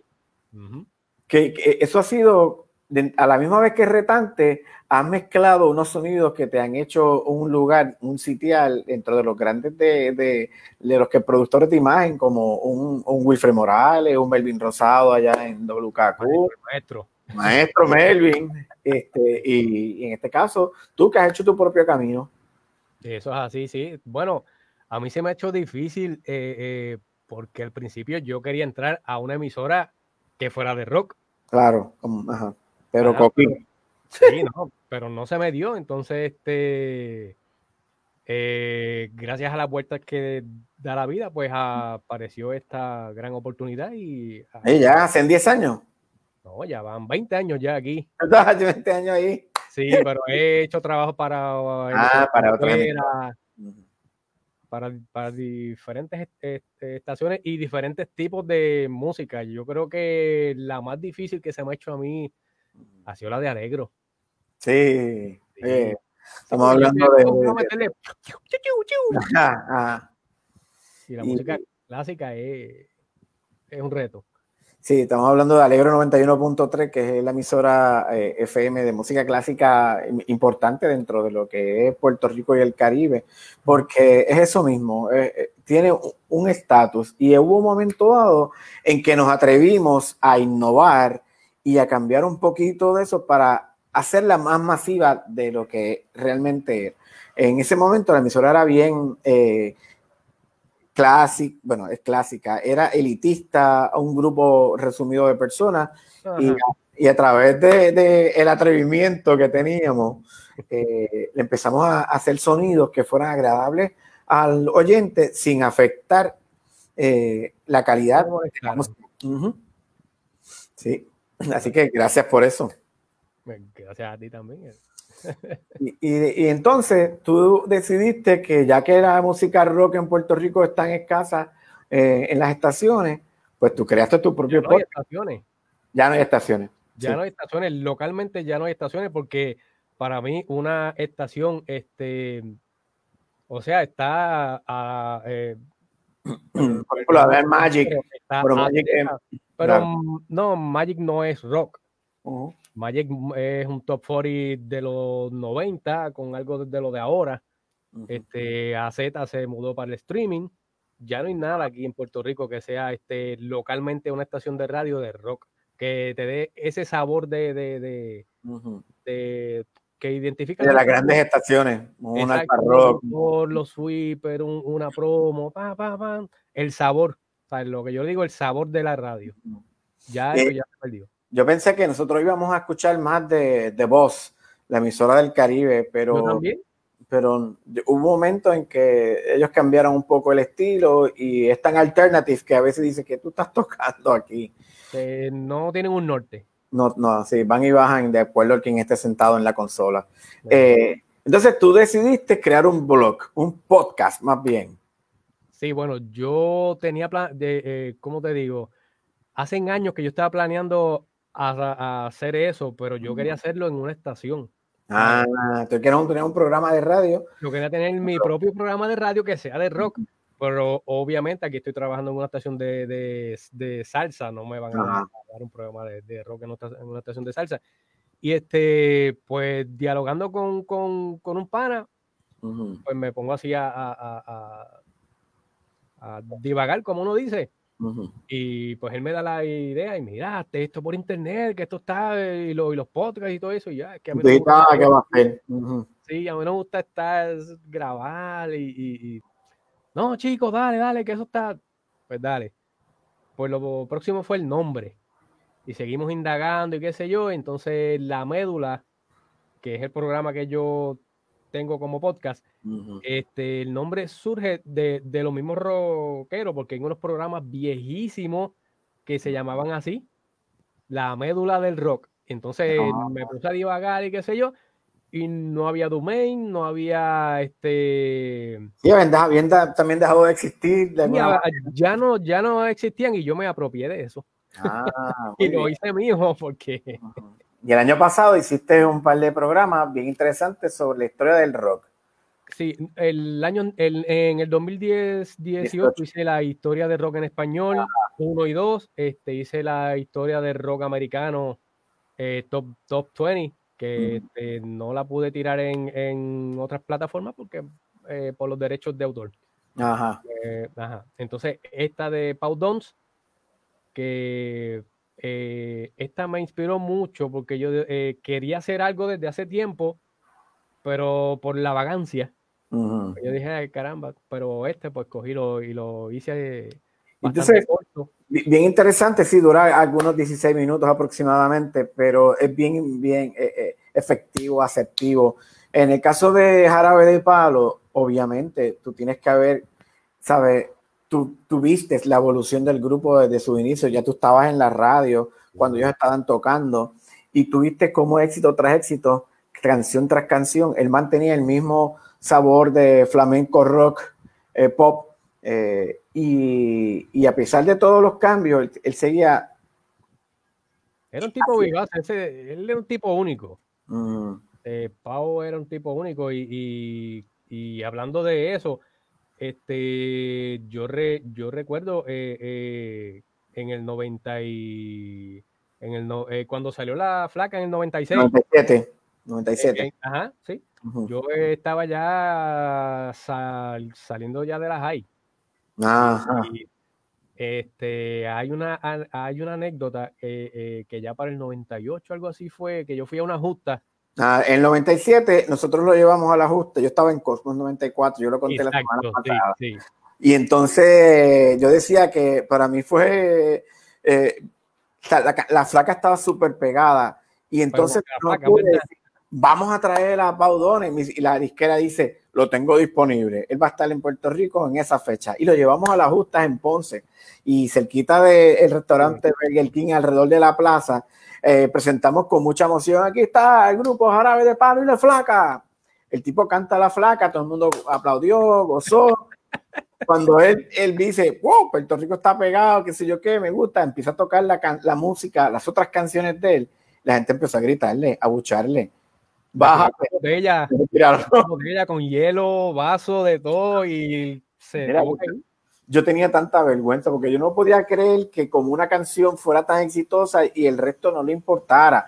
Un año después, en el 98, él decide volver y ya él tenía la canción Depende pegada, entre otras. Y la historia fue otra totalmente. No, Sí, no porque ya paró. tenía trayectoria ya de, de, de ese disco de la flaca él pegó unos cuantos Ajá. Y, y fue bien interesante cómo a partir de ahí ya los puertorriqueños nos enamoramos de, de su música. Bien Qué bueno. Mm. Así que, ¿cómo podemos hacer el que, el que quieran escuchar esta historia? Eh, lo Mira, que hiciste pueden de la entrar a- sí, pues pueden entrar a, a SoundCloud y Ah. ponen la médula del rock, eh, Pau Dons, y ahí le sale, o la médula del rock, este, eh, éxitos de los de eh, rock en español, o, o el, o el rock de los, de, ¿cómo te digo? Deja, déjame buscarlo aquí que no. Oye, mira, mira que, que este muchachito, él le, hace la imagen, él le hace la imagen a los demás, pero a él cero. A mí se me olvida, no. Mira, eh, no, pueden buscar también Médula del Rock Top 20 Rock and Roll. Médula del rock. Sencillo. Sí, Top y 20 está, roll. Ahí le aparecen varias, varias cositas que yo he hecho. y también está en la plataforma de, Evox. De, I-V-O-O-X. está todo mi trabajo ahí. Mm, En Ahí. iVoox está todo mi trabajo. Ahí pueden escuchar lo que él ha hecho tanto con el rock como otros proyectos de, eh, dentro de la radio. Así que Sí, vamos están ahí identificadas en eh, cada, cada estación, cada emisora. Están ahí. Bueno, qué bueno. Eh, querido amigo, yo te tengo que dar las gracias por este tiempo, por atreverte, por conversar, por impulsar, por... Mira, le dije a la jefa que yo no me había peinado. sí, no, ese no es problema. sí, porque por aquello del, del rockero Cocolo que lleva, esa lucha interna que lleva. Gracias Sí, por, bárbaro. Gracias por estar con nosotros esta mañana. La. Tenemos que saludar a Paco Lozada, Francisco Paco Lozada, que está conectado escuchando. Ah, caramba, Paco. Y rockero también. Sí, Sí. a Paco lo llevo. Eh, Paco es otro fiel seguidor y, y él sí que es uno de los podcasteros que lleva unos cuantos años trabajando con Apaga y Vámonos Sí, y que también lo pueden escuchar. Sí. Ahí lo tienen. Manuel Vélez. Cuando escuchen Salsol, Fidelity, parte de la música y Noti1 también, parte de esa imagen de, de la emisora, es lo que hace mi querido amigo. Un abrazo Un por ahí. gracias. por Gracias a ti, Joel. Manuel Vélez, eh, un jíbaro como eh, muchas veces hablamos que eh, con machete en mano, le encanta la agricultura, siempre nos conectamos por esa línea y haciendo buena radio y también en este caso con el podcast. Eso es parte de lo que hacemos en las mañanas con Joel Rivera. Si te gusta nuestro proyecto, compártelo, dale share eh, y vamos a hacer que sea posible que otras personas se, se beneficien de, de este proyecto que hacemos con mucho cariño y una producción bien, bien rica en contenido. Ah, tenemos que saludar a varios de los amigos que se conectaron también en Orlando, eh, como Odaris, Odariza Rivera, que estaba por allí, y a Juancho Pérez Subira. Gracias por conectarse, a Lenia, Tanja Chiclana, que mucha gente buena le da share a nuestro proyecto. Vamos a- esta mañana hemos estado compartiendo un video que hicimos, que hizo nuestra producción sobre lo que es la pandemia, el COVID, y cuando se nos olvida y nos vamos de chinchorreo porque el cuerpo no lo pide. Chequea esto, a ver si el cuerpo te lo pide. El COVID te espera. Falta poco. Unos centímetros de menos. Un descuido. Una palmada en la espalda. Un saludo demasiado caluroso. una risa inocente, un apretón de manos, una ligereza y todo se detendrá de nuevo.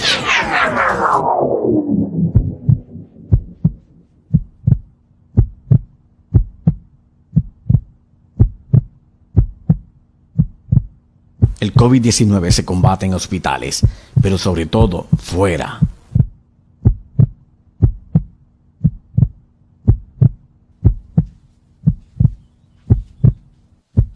Happy hour o chinchorreo.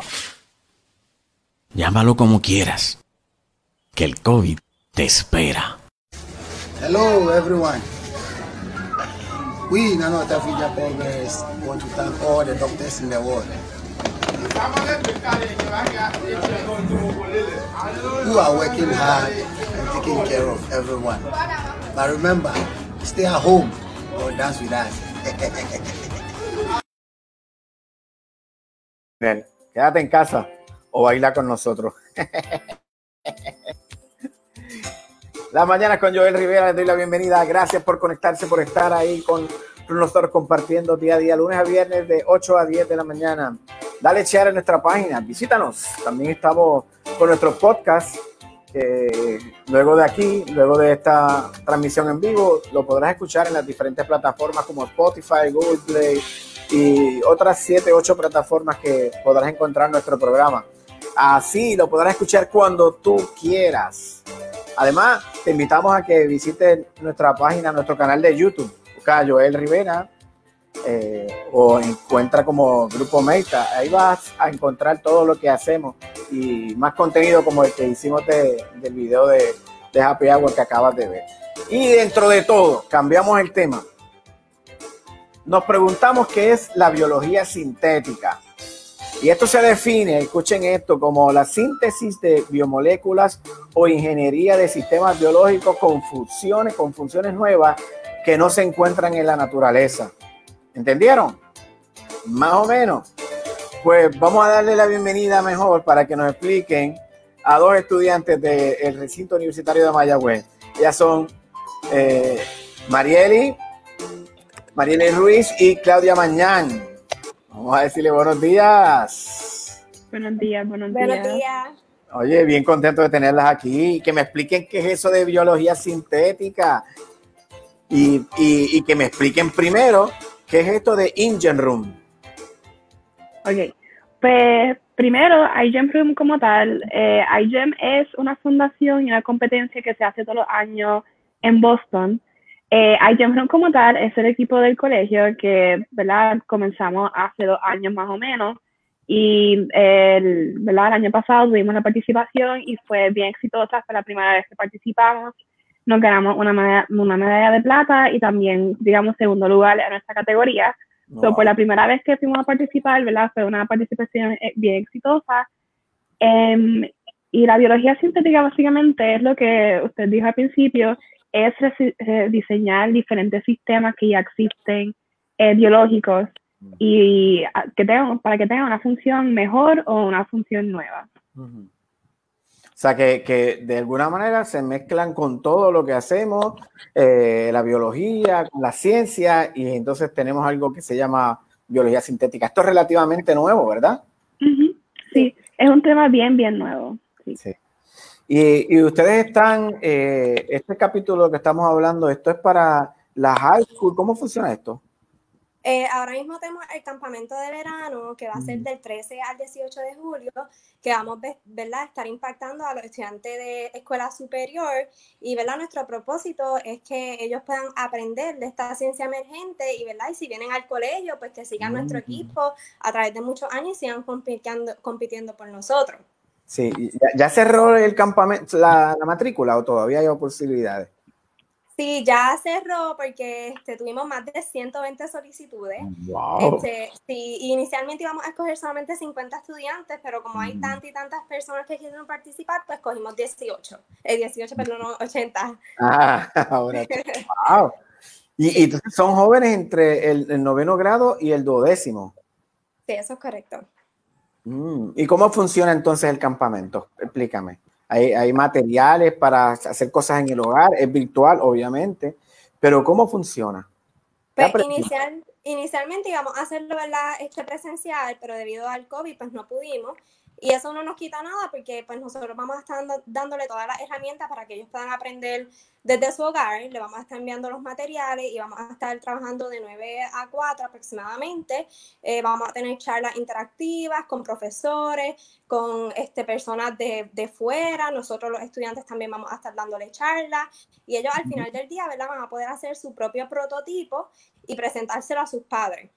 Ok, o sea que hay como una graduación eh, virtual que a la misma vez se comparten. Entonces, ¿qué, qué buscamos con, lo, con, los jóvenes en este caso? ¿Qué, qué eh, al ellos, a, a, al exponerlos a esta eh, experiencia, ¿qué, ¿qué, aprenden? Pues, Dale, sí. Creemos que aprenden de la biología sintética. Como se mencionó, es un tema bien, bien nuevo Así que son temas que yo no llegué a escuchar hasta que yo estaba en, mi segundo año de universidad. Pues nosotros queremos que los estudiantes desde noveno grado escuchen estos temas y se puedan ir desarrollando y así como eh, Puerto Rico y el colegio, como mencionó Mariel, y después esos estudiantes pudieran ir al colegio, ser parte de nuestro equipo o seguir una carrera dentro de la biología sintética. Es un tema bastante nuevo y pues nosotros queremos ser pioneros en este tema en Puerto Rico y el Caribe y pues el mundo entero. Me gusta porque veo que hay muchas cosas por que aprender y entonces va, se mete prácticamente la biología sintética en todo lo que es la ciencia, en todo lo que es lo orgánico. Y, y, en qué medida, en qué, qué, cosas la biología sintética puede ayudar? Pues ahora mismo nosotros estamos trabajando en un proyecto para participar este año en la competencia de bioremediación. Bioremediación, para los que no eh, saben qué es, es utilizar bacterias para eh, mejorar el ambiente, eh, maybe absorber diferentes contaminantes o eh, degradar diferentes contaminantes. Y nosotros estamos trabajando en un proyecto que pueda eh, absorber diferentes contaminantes en la isla de Vieques. Sabemos que por diferentes prácticas anteriores, pues la isla de Vieques tiene muchos contaminantes y pues nosotros estamos buscando un proyecto que pueda ayudar en este sentido. O sea que, que, vemos cómo ustedes han decidido eh, no solamente quedarse aprendiendo, sino también entonces ejecutar, eh, aprendiendo y a la misma vez poniendo en práctica, en este caso en Vieques. Sí, exactamente. ¿Y cuántos, cuántos jóvenes participan en esto? Actualmente este, tenemos 19 investigadores que son subgraduados tenemos a dos advisors que son estudiantes graduados y dos profesores, que todos, ¿verdad? Colaboramos entre nosotros para llevar los proyectos a cabo. Ok. ¿Y, y, ustedes tienen una página de Facebook o de Instagram donde podamos encontrar esta información? Sí, nos puedes seguir por todas las redes sociales a través de iGEM Room, este, en Instagram, Twitter y Facebook. iGEM Room, esto es bien fácil. I-G-E-M Room y G-E-M, Bueno, lo estamos viendo en la, en la, pantalla ahora mismo escrito para que todos. Eh, planes futuros cercanos con ustedes dos.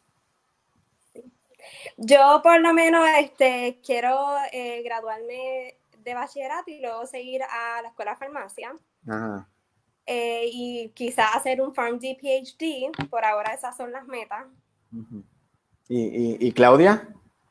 Yo, ¿verdad? También quiero graduarme y seguir estudios graduados. Todavía no estoy tan decidida en qué, pero sé que tiene que ver algo relacionado a biología sintética. Cuando entré en campo, sí, cuando esté en el campo, me gustó mucho lo que las posibilidades que tiene, so este quisiera seguir mi carrera en, investigación dentro de la biología sintética. Bueno, ahí tienen, busquen más información, aprendan sobre eh, las oportunidades que la, que la biología sintética eh, eh, ayuda a la vida eh, cotidiana y cómo estas jóvenes y este grupo de estudiantes están haciendo posible que otros estudiantes se monten en esto de lo que es la violencia sintética. Oye, chicas, gracias por estar con nosotros en esta mañana. Gracias. Gracias, muchas gracias. Gracias, Bueno, ahí las tienen. Ya son Claudia Machán y Marieli Ruiz desde Agent Room. Estamos hablando de la importancia de, todo lo que ocurre con la violencia sintética y, los proyectos del el recinto Universitario de Mayagüez, que siempre están trabajando, haciendo cosas. Eh, ¿Vieron lo que pasó el viernes? Cambió el tema. El viernes estaba, eh, está el proyecto, el programa este de Luis Dávila Colón. Y entonces eh, pasó algo bien interesante con el programa que está eh, Ray Cruz, Israel Ray Cruz, que fue presidente del Canal 6, el director de noticias de Noti1, entre otras muchas cosas. Y de repente Ray está hablando muy bien de la policía y que, la policía de Orlando es espectacular, que, son comunicativos, que no pasa nada. Él está estacionado en, un establecimiento hablando por teléfono con WKQ en Puerto Rico, le tocan a la ventana, lo mandan a salir del auto y prácticamente lo arrestan él explica todo esto en un video que vamos a ver a continuación. Pero quiero que vean el video, que lo vamos a ver eh, en un momento. Eh, pasa bien rápido y de repente hasta hay un flash y ocurre un avistamiento de OPI que vemos en el video. vamos a ver el video y regresamos en breve a ver si llamamos a Rey Cruz. Para chequear qué es lo que ha pasado. Otro boricua en Orlando. Bueno, amigos, gracias a ustedes que me han estado llamando y preguntándome qué fue lo que me pasó. Bueno, es bastante incómodo. Ustedes eh, escucharon y, vieron de, mi arresto y la intervención de la policía conmigo. Mire, eh, ustedes saben que los viernes yo hago una intervención con Luis David Colón, todos los viernes a las 5 y 30 de la tarde en WKQ. Y en ese momento, eh, hoy, me tocaba hacer esa intervención, pero eran las y 28, 5 y 28 y como yo no podía hablar por celular mientras conduzco en Florida, eso es ley, también Puerto Rico, pues yo me estacioné frente a un negocio y comienzo, no, no de frente, sino un poco más alejado, y comienzo a hacer mi, intervención. Cuando de momento llegaron tres patrullas, este, me rodearon, se bajaron dos policías, yo al aire con Luis David Colón informando, se bajaron las patrullas, un policía anglosajón de, de Polk County, del, en Florida Central, de la oficina del sheriff del Polk County, bastante hostil. El, el, policía eh, comenzó a, dar en el cristal, comenzó a, a, a, increparme de que yo hacía allí, de que supuestamente las cámaras de seguridad me habían grabado, que si yo estaba robando en ese negocio.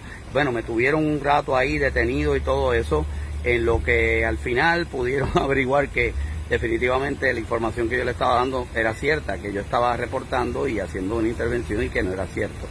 Pero eh, pues fue bastante incómodo lo que, lo que pasé en Paul County. Este, entiendo lo que, lo que siente mucha gente cuando se hacen ese tipo de intervención increíble y pues mi recomendación a la policía de Paul County es que no le siembren más, no no le siembren más a lo que a lo que ya tenemos. Yo creo que ya es suficiente y aquí vivimos muchos hispanos y yo creo que deben de, tratar con un poco más de respeto. Así que gracias a todos ustedes, estoy bien, libre, libre estoy. Wow, wow, wow. ¿Viste la historia? Ese Ray Cruz que estaba reportando desde eh, pues, cuando salió del cuartel de la policía de lo que estaba pasándole. Vamos a ver si, si lo podemos eh, llamar a ver si contesta el teléfono, porque me gustaría hablar con él sobre eh, lo que se plantea, lo que pasó en el video y de algo que que es bien difícil ver los ovnis. Vamos a ver si contesta.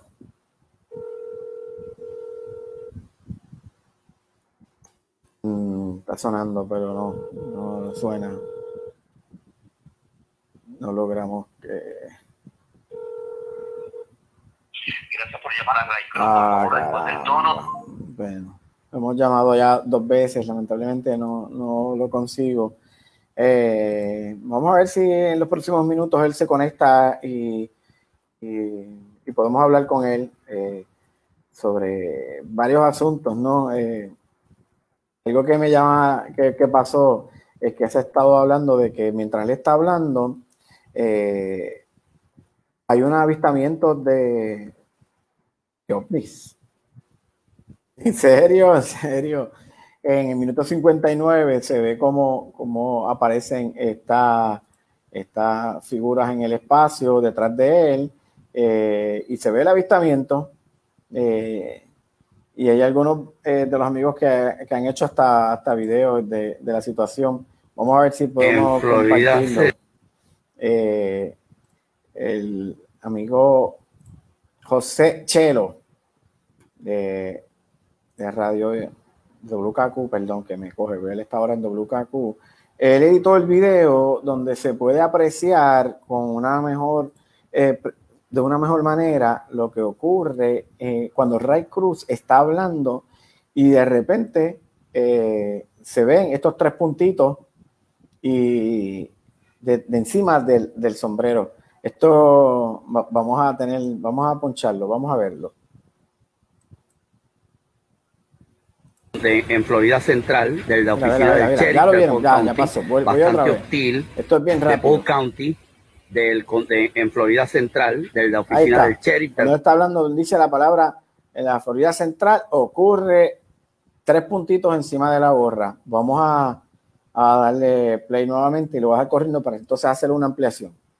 De Paul County, del, de, en Florida Central, de la oficina del sheriff del Paul County, bastante hostil el de Paul County del de, en Florida Central de la oficina del sheriff del Paul County bastante de Paul County de, de la oficina de... es eso? Eso que está aquí arriba que se puede apreciar, que hay tres puntitos ahí que aparece de la nada y así mismo desaparece. Eh, qué interesante, ¿no? Eh, y, obviamente lo que estábamos hablando era en este caso de lo que eh, pasó con, con, él, que él está explicando, y de ahí entonces ocurrió el, avistamiento que le ha dado la, se ha convertido en viral y todo el mundo está hablando de, de, de Ray por esa situación. Increíble, ¿no? Pero eh, Así que el que diga que no existen los ovnis, pues pregunte a Ray Cruz y vea el video de él, eh, lo puede encontrar. Bueno, amigos, eh, básicamente tengo que darle las gracias a todos los que se han conectado a nuestro programa de hoy. Eh, las Mañanas con Joel Rivera es una producción de Grupo Meita y me gustaría que compartiéramos la canción con que el inicio del programa, que es un tributo a, a Alberto Carrión y su música, esa letra eh, espectacular de, de, lo que es Amanecer Borincano. Eh, la verdad que no sé si tuvieron la oportunidad de ver la canción, el video que grabaron nuestros artistas bajo la dirección eh, de Cuco Peña. Hay unas palabras que escribió Glenn Monroy que me gustaría de verdad que leerles un poquito. Glenn escribe, esto fue ayer en la, en la noche, dice, hay himnos y hay himnos, hay compositores y hay compositores. Generalmente la gente hace de la patria la tierra, los mares, los paisajes, como si ello fuese lo que define la humanidad y el propósito que allí habita. La tierra de Boriquén, donde he nacido yo, tres puntitos. Entonces hay letras como esta del gran genio borico Alberto Carrión, en la que la esencia del ser humano se convierte en el propósito y definición de la existencia. Me está llamando Ray Cruz, creo que lo tengo aquí.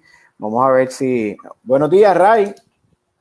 Buenos días, Joel. Hola, ¿cómo estás? Estábamos hablando ahora mismo hace unos minutos de ti y sobre lo que ocurre, lo que ocurrió el viernes mientras tú hablabas con Luis Dávila Colón.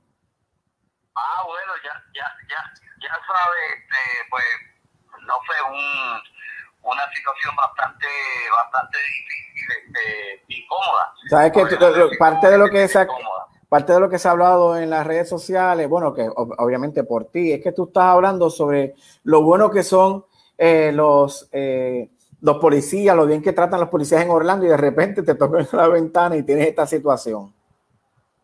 Pues, pues mira, este, lamentablemente dentro de la, dentro de la policía mm. hay de todo, hay de todo. Pues lamentablemente este tipo de personas son los que dañan la reputación de los que, de los que salen a trabajar día a día y los que verdaderamente tienen policía, son policías con, con pasión. Este, pues yo, sí, tú tienes toda la razón. El día antes yo estaba defendiendo a los policías diciendo pues cómo tenemos que apoyarlo y eh, un día después me encuentro con, con este policía que claramente pues discriminó contra mí por ser latino, porque yo todavía no encuentro ninguna razón por la que me hayan intervenido. O sea, si me dice, ah, mira, estaba eh, eh, pues eh, estacionado en un lugar o, en el o en el paseo o en el medio de la calle, pero no, no hay ninguna razón, pues simplemente él cuando vio que, que no encontraba ninguna razón empezó a decirme que las alarmas habían, se habían activado, que las cámaras me habían grabado, o sea, todo ese, ese tipo de cosas, me pidieron identificación, me pidieron este todo, ¿verdad? Y era más, cuando te piden identificación, sin la registración del vehículo ni el seguro, lo que están tratando de buscar es si eres documentado o eres indocumentado. Sí, pues veo que eh, eh, yo escuché el audio que tú estabas haciendo con Luis Dávila, la intervención, y obviamente tú le dices, hay en News Reporter, eh, y el tipo se hacía el que no entendía. Ni, ni caso, ni caso hizo, o sea, eh, yo le, le, empecé a explicar, le dije, mi caso hizo después cuando nos fuimos del aire, le dije, le dije que, estaba haciendo un reportaje en vivo de cuál era el problema y él en todo momento, dame tu ID, dame tu ID, dame tu ID. Y el ID, el ID no lo quería, el, ID lo quería para, para eh, inmovilizarme allí porque imagínate, le entregas le entregas la licencia, pues no te, no te puedes mover. Claro, y cuando tú le cuestionaste que por qué él te estaba deteniendo, él no te dio respuestas nunca. Él no me dio respuesta. Y yo le dije que yo era, que yo estaba reportando en vivo, que estaba un EA, y él, y él no me dio respuesta, él no le importó, él siguió, dame la ID, dame la ID. Bueno, fue no, no hubo ninguna razón, Joey. No hubo ninguna razón para que él me, me detuviera. O sea, no hubo ninguna razón. Yo estaba estacionado frente al negocio y estaba como a 30 pies de distancia, 25 o 30 pies de distancia. No estaba ni frente al negocio. Estaba bastante separado y pues yo me paré ahí porque tenía que hacer esa intervención y pues no quería violar la ley y hablar por teléfono mientras conducía, sino que, que quería pues pues, hacerlo legalmente y pues mira la sorpresa con la que me pero no es la primera vez que en ese condado en Florida Central en Florida Central hay cuatro condados que son los los que más hispanos viven. Uno es por supuesto Osceola que es donde está Kissimmee el otro es Orange que es donde está Orlando el otro es Seminole que es arriba de Orlando y el que yo estaba que es Polk County es un condado que, que queda justo al lado de Orlando y el condado de Osceola. Eh, y ahí fue donde ocurrió el, el sheriff de ese condado, pues es una persona que todavía no ha caído en cuenta que hay muchos hispanos que se están moviendo para allá y, y que aparte, independientemente si son hispanos o no, esa no es forma de tratar y de intervenir con una Oye, Rey, que precisamente el viernes, eh, esa misma noche, pero en Atlanta, hubo un incidente con una persona, con un joven eh, que se quedó dormido en el servicarro y el, gerente del Wendy llama a la policía y la persona termina muerta.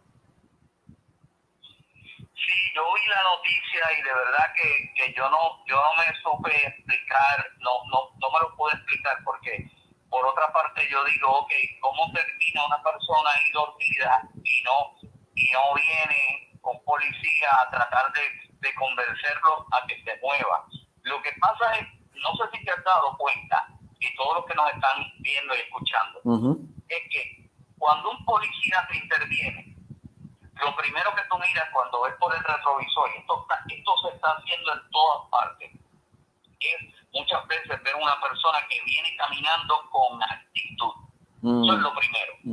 Ya tú ves cuando el policía viene caminando con actitud, el policía en ese momento se está creyendo que está por encima de la ley y que está por encima y que eso le da un derecho más alto que el tuyo. Entonces, cuando, cuando, un policía llega a intervenir con alguien que se quedó dormido, por la razón que fuera, porque estaba borracho, porque estaba drogado, porque había trabajado y, y se quedó dormido ahí, o sea, cuando una persona interviene, pues tiene, tiene que buscar la forma en cómo, en cómo se hace pero pero estamos viendo que, que los policías no están teniendo control. Una cosa, en mi caso, yo te confieso que medio entré en pánico. O sea, yo, yo puse yo puse las manos encima del guía, este, yo, yo me quedé, yo no sabía si bajarme del carro, si no bajarme, o sea, porque tú no sabes lo que, tú no sabes de momento un movimiento de toalla y que alguien pueda decir, eh, yo temí por mi vida, mi, él se movió, no sé, tú no puedes ni abrir la gaveta, y, y yo creo que la ciudadanía no tiene que, eh, cuando entre en ese pánico con la policía, algo está mal, algo está mal. Sí, cuando tú tienes miedo de que eh, una persona que, que debe ofrecer seguridad eh, no lo está haciendo, eh, bueno, lo estamos viendo en todo Estados Unidos y todas las manifestaciones.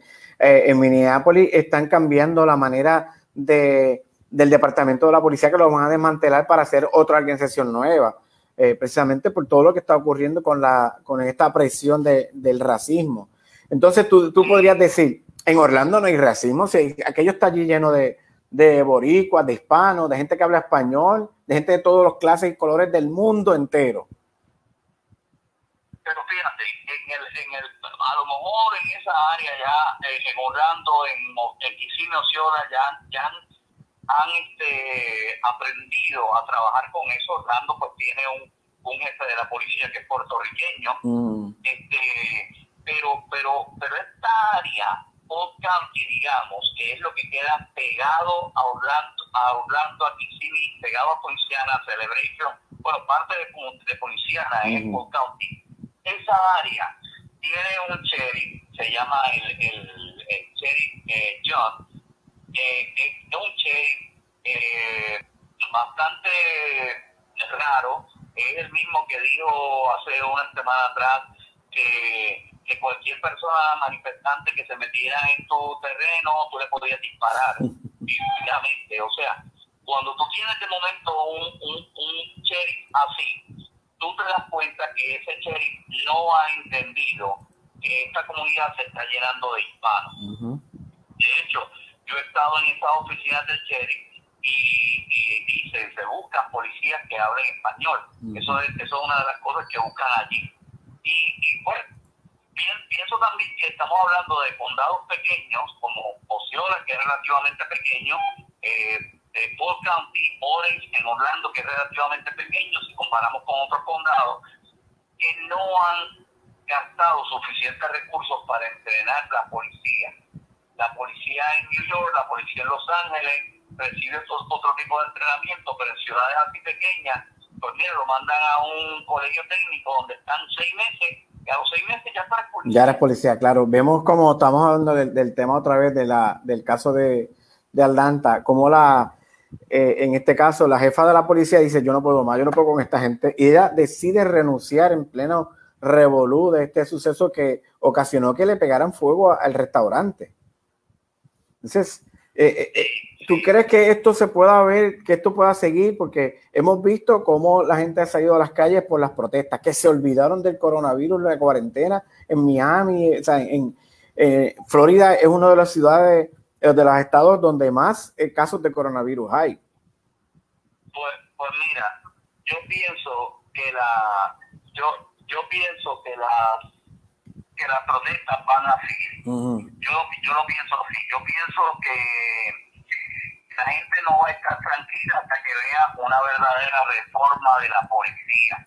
Y pues, pensábamos, pensábamos mucho que eso no hacía falta, pero sí, tiene que haber un protocolo de la misma forma como se trabaja un secuestro, como se trabaja una intervención, como se trabajan los presos en las cárceles que hay, que hay demandas en Puerto Rico, digamos, como el caso Morales Feliciano, o sea, era el caso de Rosaría con las niños de educación especial, de la misma forma va a haber que, va a haber que hacer un protocolo pero que sea un protocolo nacional, un protocolo que aplique a, todo, a todos lados, donde cualquiera que sea policía tenga que cumplir primero con esos requisitos antes de tener el, el, derecho o el privilegio de poder hacerse el informe de un cuerpo de seguridad.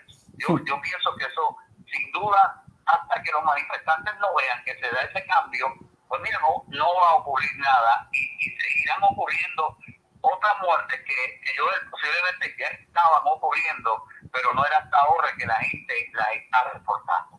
Sí, eh, ahora con el uso de las tecnologías, los celulares, cámaras, eh, afortunadamente podemos saber más información de los casos como este, eh, pues porque lamentablemente estamos hablando de, de la eh, gente de raza negra, que es lo que se estaba hablando de Black Lives Matter, pero resulta que somos todos los que estamos expuestos a este tipo de violencia innecesaria. Sí, sí, y, y por ejemplo, en el caso de nosotros los latinos, Mm. pues hay, hay un hecho también, una retórica que se ha hecho en la nación a nivel de, de la inmigración. Mm. que, que- ¿Qué hace? Pues eso lleva a que un policía te detiene, te mira, parece latino, te habla, le hablas el inglés de David Pumarejo, o decirte algo, y inmediatamente, rápido en su mente, este es indocumentado, dame tu ID. Oye, oye, ¿has hablado con, con Luis Dávila Colón después del viernes? Porque él se veía que, que estaba, cuando estaba ocurriendo, que tú estabas hablando, la policía te interviene y tú le, y tú le dices, espérate, que me está interviniendo la policía. Y él se echa a reír del mío, pensó que era un chiste. Y después se puso nervioso. Fue, fue curioso porque acuérdate que por esto del COVID-19, Ajá. Dávila está en su casa. Sí. Este, yo llamo a la estación, la estación conecta la llamada. Entonces, en ese momento, como no hay comunicación entre el control y Luis Dávila, todos todos nos quedamos así paniqueados. Yo pensaba que había cortado la llamada, no había cortado la llamada. Eh, De hecho, para bien parece, porque porque ahora mismo eso quedó como evidencia Claro. de que el policía no fue, eh, no, no intervino Oye, correctamente. tengo allí los técnicos de, lo- que me cuentan que los técnicos de WKQ se pusieron nerviosos, querían cortar la llamada y allí hay uno de los productores que, eh, Chelo, José Chelo Rivera, dice, no, no, no, déjalo porque esto, esto es interesante y esto es un precedente, vamos a ver qué está pasando con Ray. Y él deja la llamada. O sea, que escuchamos prácticamente... y fue lo, y fue lo que salvó en este momento porque porque pues este a la hora de la verdad pues el, el audio se, se hizo viral se regó todo era y sirve en este momento porque ya yo hablé con la comisionada la, la única comisionada hispana que tiene ese condado se llama la doctora Marta Santiago ella es puertorriqueña y ella pues pues le dije mira hay que investigar porque esto no puede seguir pasando esto no, no puede haber un de- una detención eh, sistemática de hispanos simplemente por ser hispanos con excusas de se activaron las alarmas para verificar si tienen documentos o no ¿En tu caso no hubo arresto o sí? no, no, en mi caso no hubo arresto, claro. Yo me quedé ahí en el auto, yo sabía que cualquier movimiento que yo hiciera lo iban a usar en mi contra. Yo yo sabía que si yo me movía del, del auto, hacía, ellos podían decir, eh, nos vimos en peligro, lo tuvimos que arrestar. Yo simplemente me quedé ahí con las manos arriba del, del guía Del día. no me moví para nada, no me atrevía ni moverme y entonces después vino el policía, después de que verificó, vino el policía con el ID y dijo, ah, pero ¿por qué usted no me dijo nada? Eh, sí, yo te lo dije, yo te dije que yo soy report- que yo estaba reportando en vivo. Y después de ese momento, él le bajó eh, y vemos cómo entonces tú te, te mueves hasta un estacionamiento y tú grabas un video que lo, que lo vimos al principio de, de esta entrevista. Y, y, oye, se ha ido viral con esto de, de aparente ovni detrás de ti. Pues, pues mira, este, sí, yo vi, el- yo vi el video con, con la formación de los tres. Ajá. Te digo algo, Joel, no me extraña por dos cosas. Número uno, ya la NASA aceptó que los ovnis existen. Y lo aceptó también el Departamento de Defensa. Eso es uno. Así que uno no, uno no puede saber. Yo he estado en mi patio, que es cerca de allí, y he estado a veces mirando hacia el cielo porque veo eh, aviones que pasan por el área, una ruta de aviones, y he visto inclusive pasar el avión este del ejército, que es un drone, que parece como un bucha, es como un triángulo, Sí. lo he visto lo he visto pasar este por allí Eh, también recordemos que allí cada vez que, dispa- que eh, lanzan un cohete pues se ve desde casa porque hacia el este está Cabo Cañaveral. Es que uno no no tampoco debe de extrañarse de que La este oficina de sheriff. por allí. Casualidad que haya sido en el mismo momento. Sí, sí, era como que eh, captaba la, la, la, atención de todo el mundo y todo el mundo estaba pendiente. Entonces, eh, pasó de ser preocupado por la intervención que tuvieron contigo a mira este que tiene un ovni en la cabeza.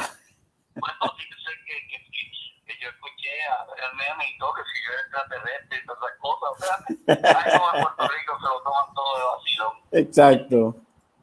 Increíble. Bueno, eh, Ray lleva varios años con un proyecto eh, virtual, se llama Generación News. Así es. Este, Noticias Generación News lleva ya como seis años.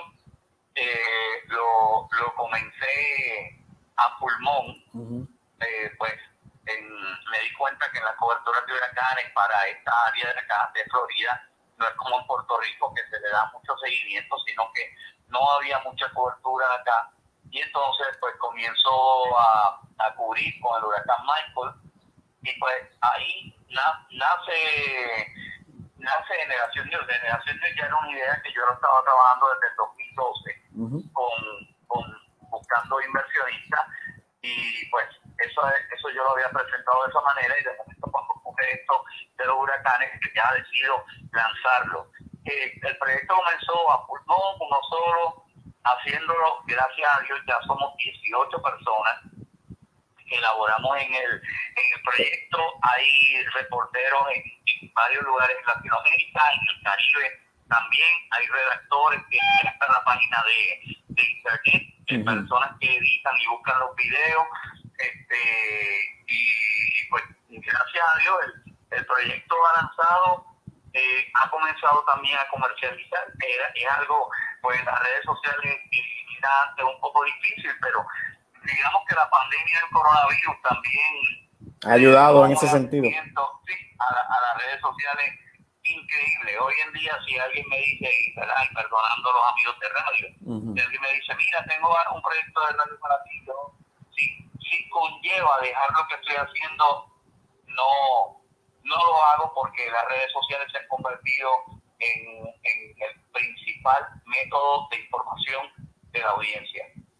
Y lo vemos, lo vemos así con todo lo que ha ocurrido en, esta, en estas últimas semanas con lo de George Floyd, la cuarentena en todos los sentidos. Y bueno, eso es un boricua haciendo historia también por allá en, Florida. Gracias por, por, conectarte con nosotros, gracias por estar eh, siempre presente. Gracias, Joel, y te deseo mucho éxito en tu proyecto. Eres una persona muy talentosa, sabes que te he defendido en otros momentos de las personas que, que, han, lanzado, que, han, que han lanzado críticas a, a, a tu trabajo, como te conozco en las tres facetas, la faceta en el campo de la televisión y el campo como, como persona y como amigo, y te conozco también como profesional de, de la radio, y en, en, las tres eres bien, bien talentoso y una persona bien preparada. En radio eres uno de los pocos que tiene tanto conocimiento, así que te, felicito y te doy las gracias por esta oportunidad. Gracias a ti, gracias por eso. Oye, y ya que estás ahí, quiero compartir una canción contigo que Cuco Peña tiró ayer, no sé si la viste, Amanecer Borincano. Oh, vi la versión, de verdad que me encantó, me encantó. Pues con eso vamos a cerrar nuestro programa y a todos los puertorriqueños en todas partes del mundo que la disfruten. A ti un abrazo. Y un abrazo, gracias. Bueno, amigos, gracias por estar conectados con nosotros. Aquí está Amanecer Borincano con una serie de artistas puertorriqueños eh, que hicieron posible esta canción con, en homenaje a Alberto Carrión. Que la disfruten. Nos vemos mañana a las 8 de la mañana. Gracias por estar con nosotros nuevamente.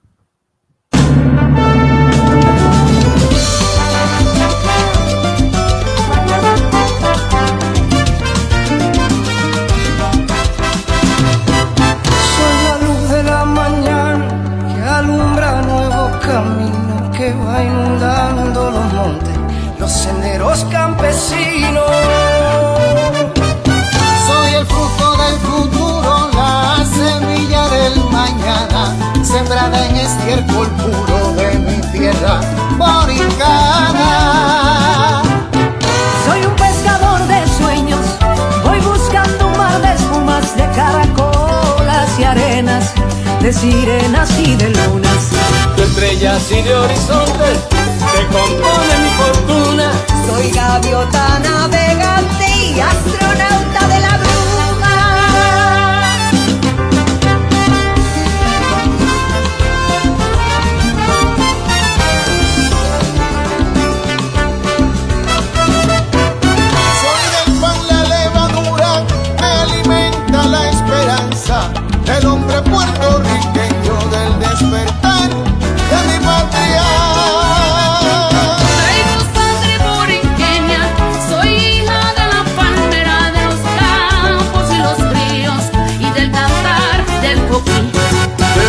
así cafetales de caña, azúcar y piña, de guayaba y mampostiales, de tembleque y de mavi.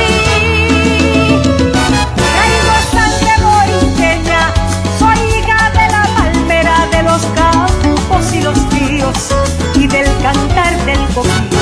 de valles y cafetales, de caña, azúcar y piña. de guayaba y mampostiales,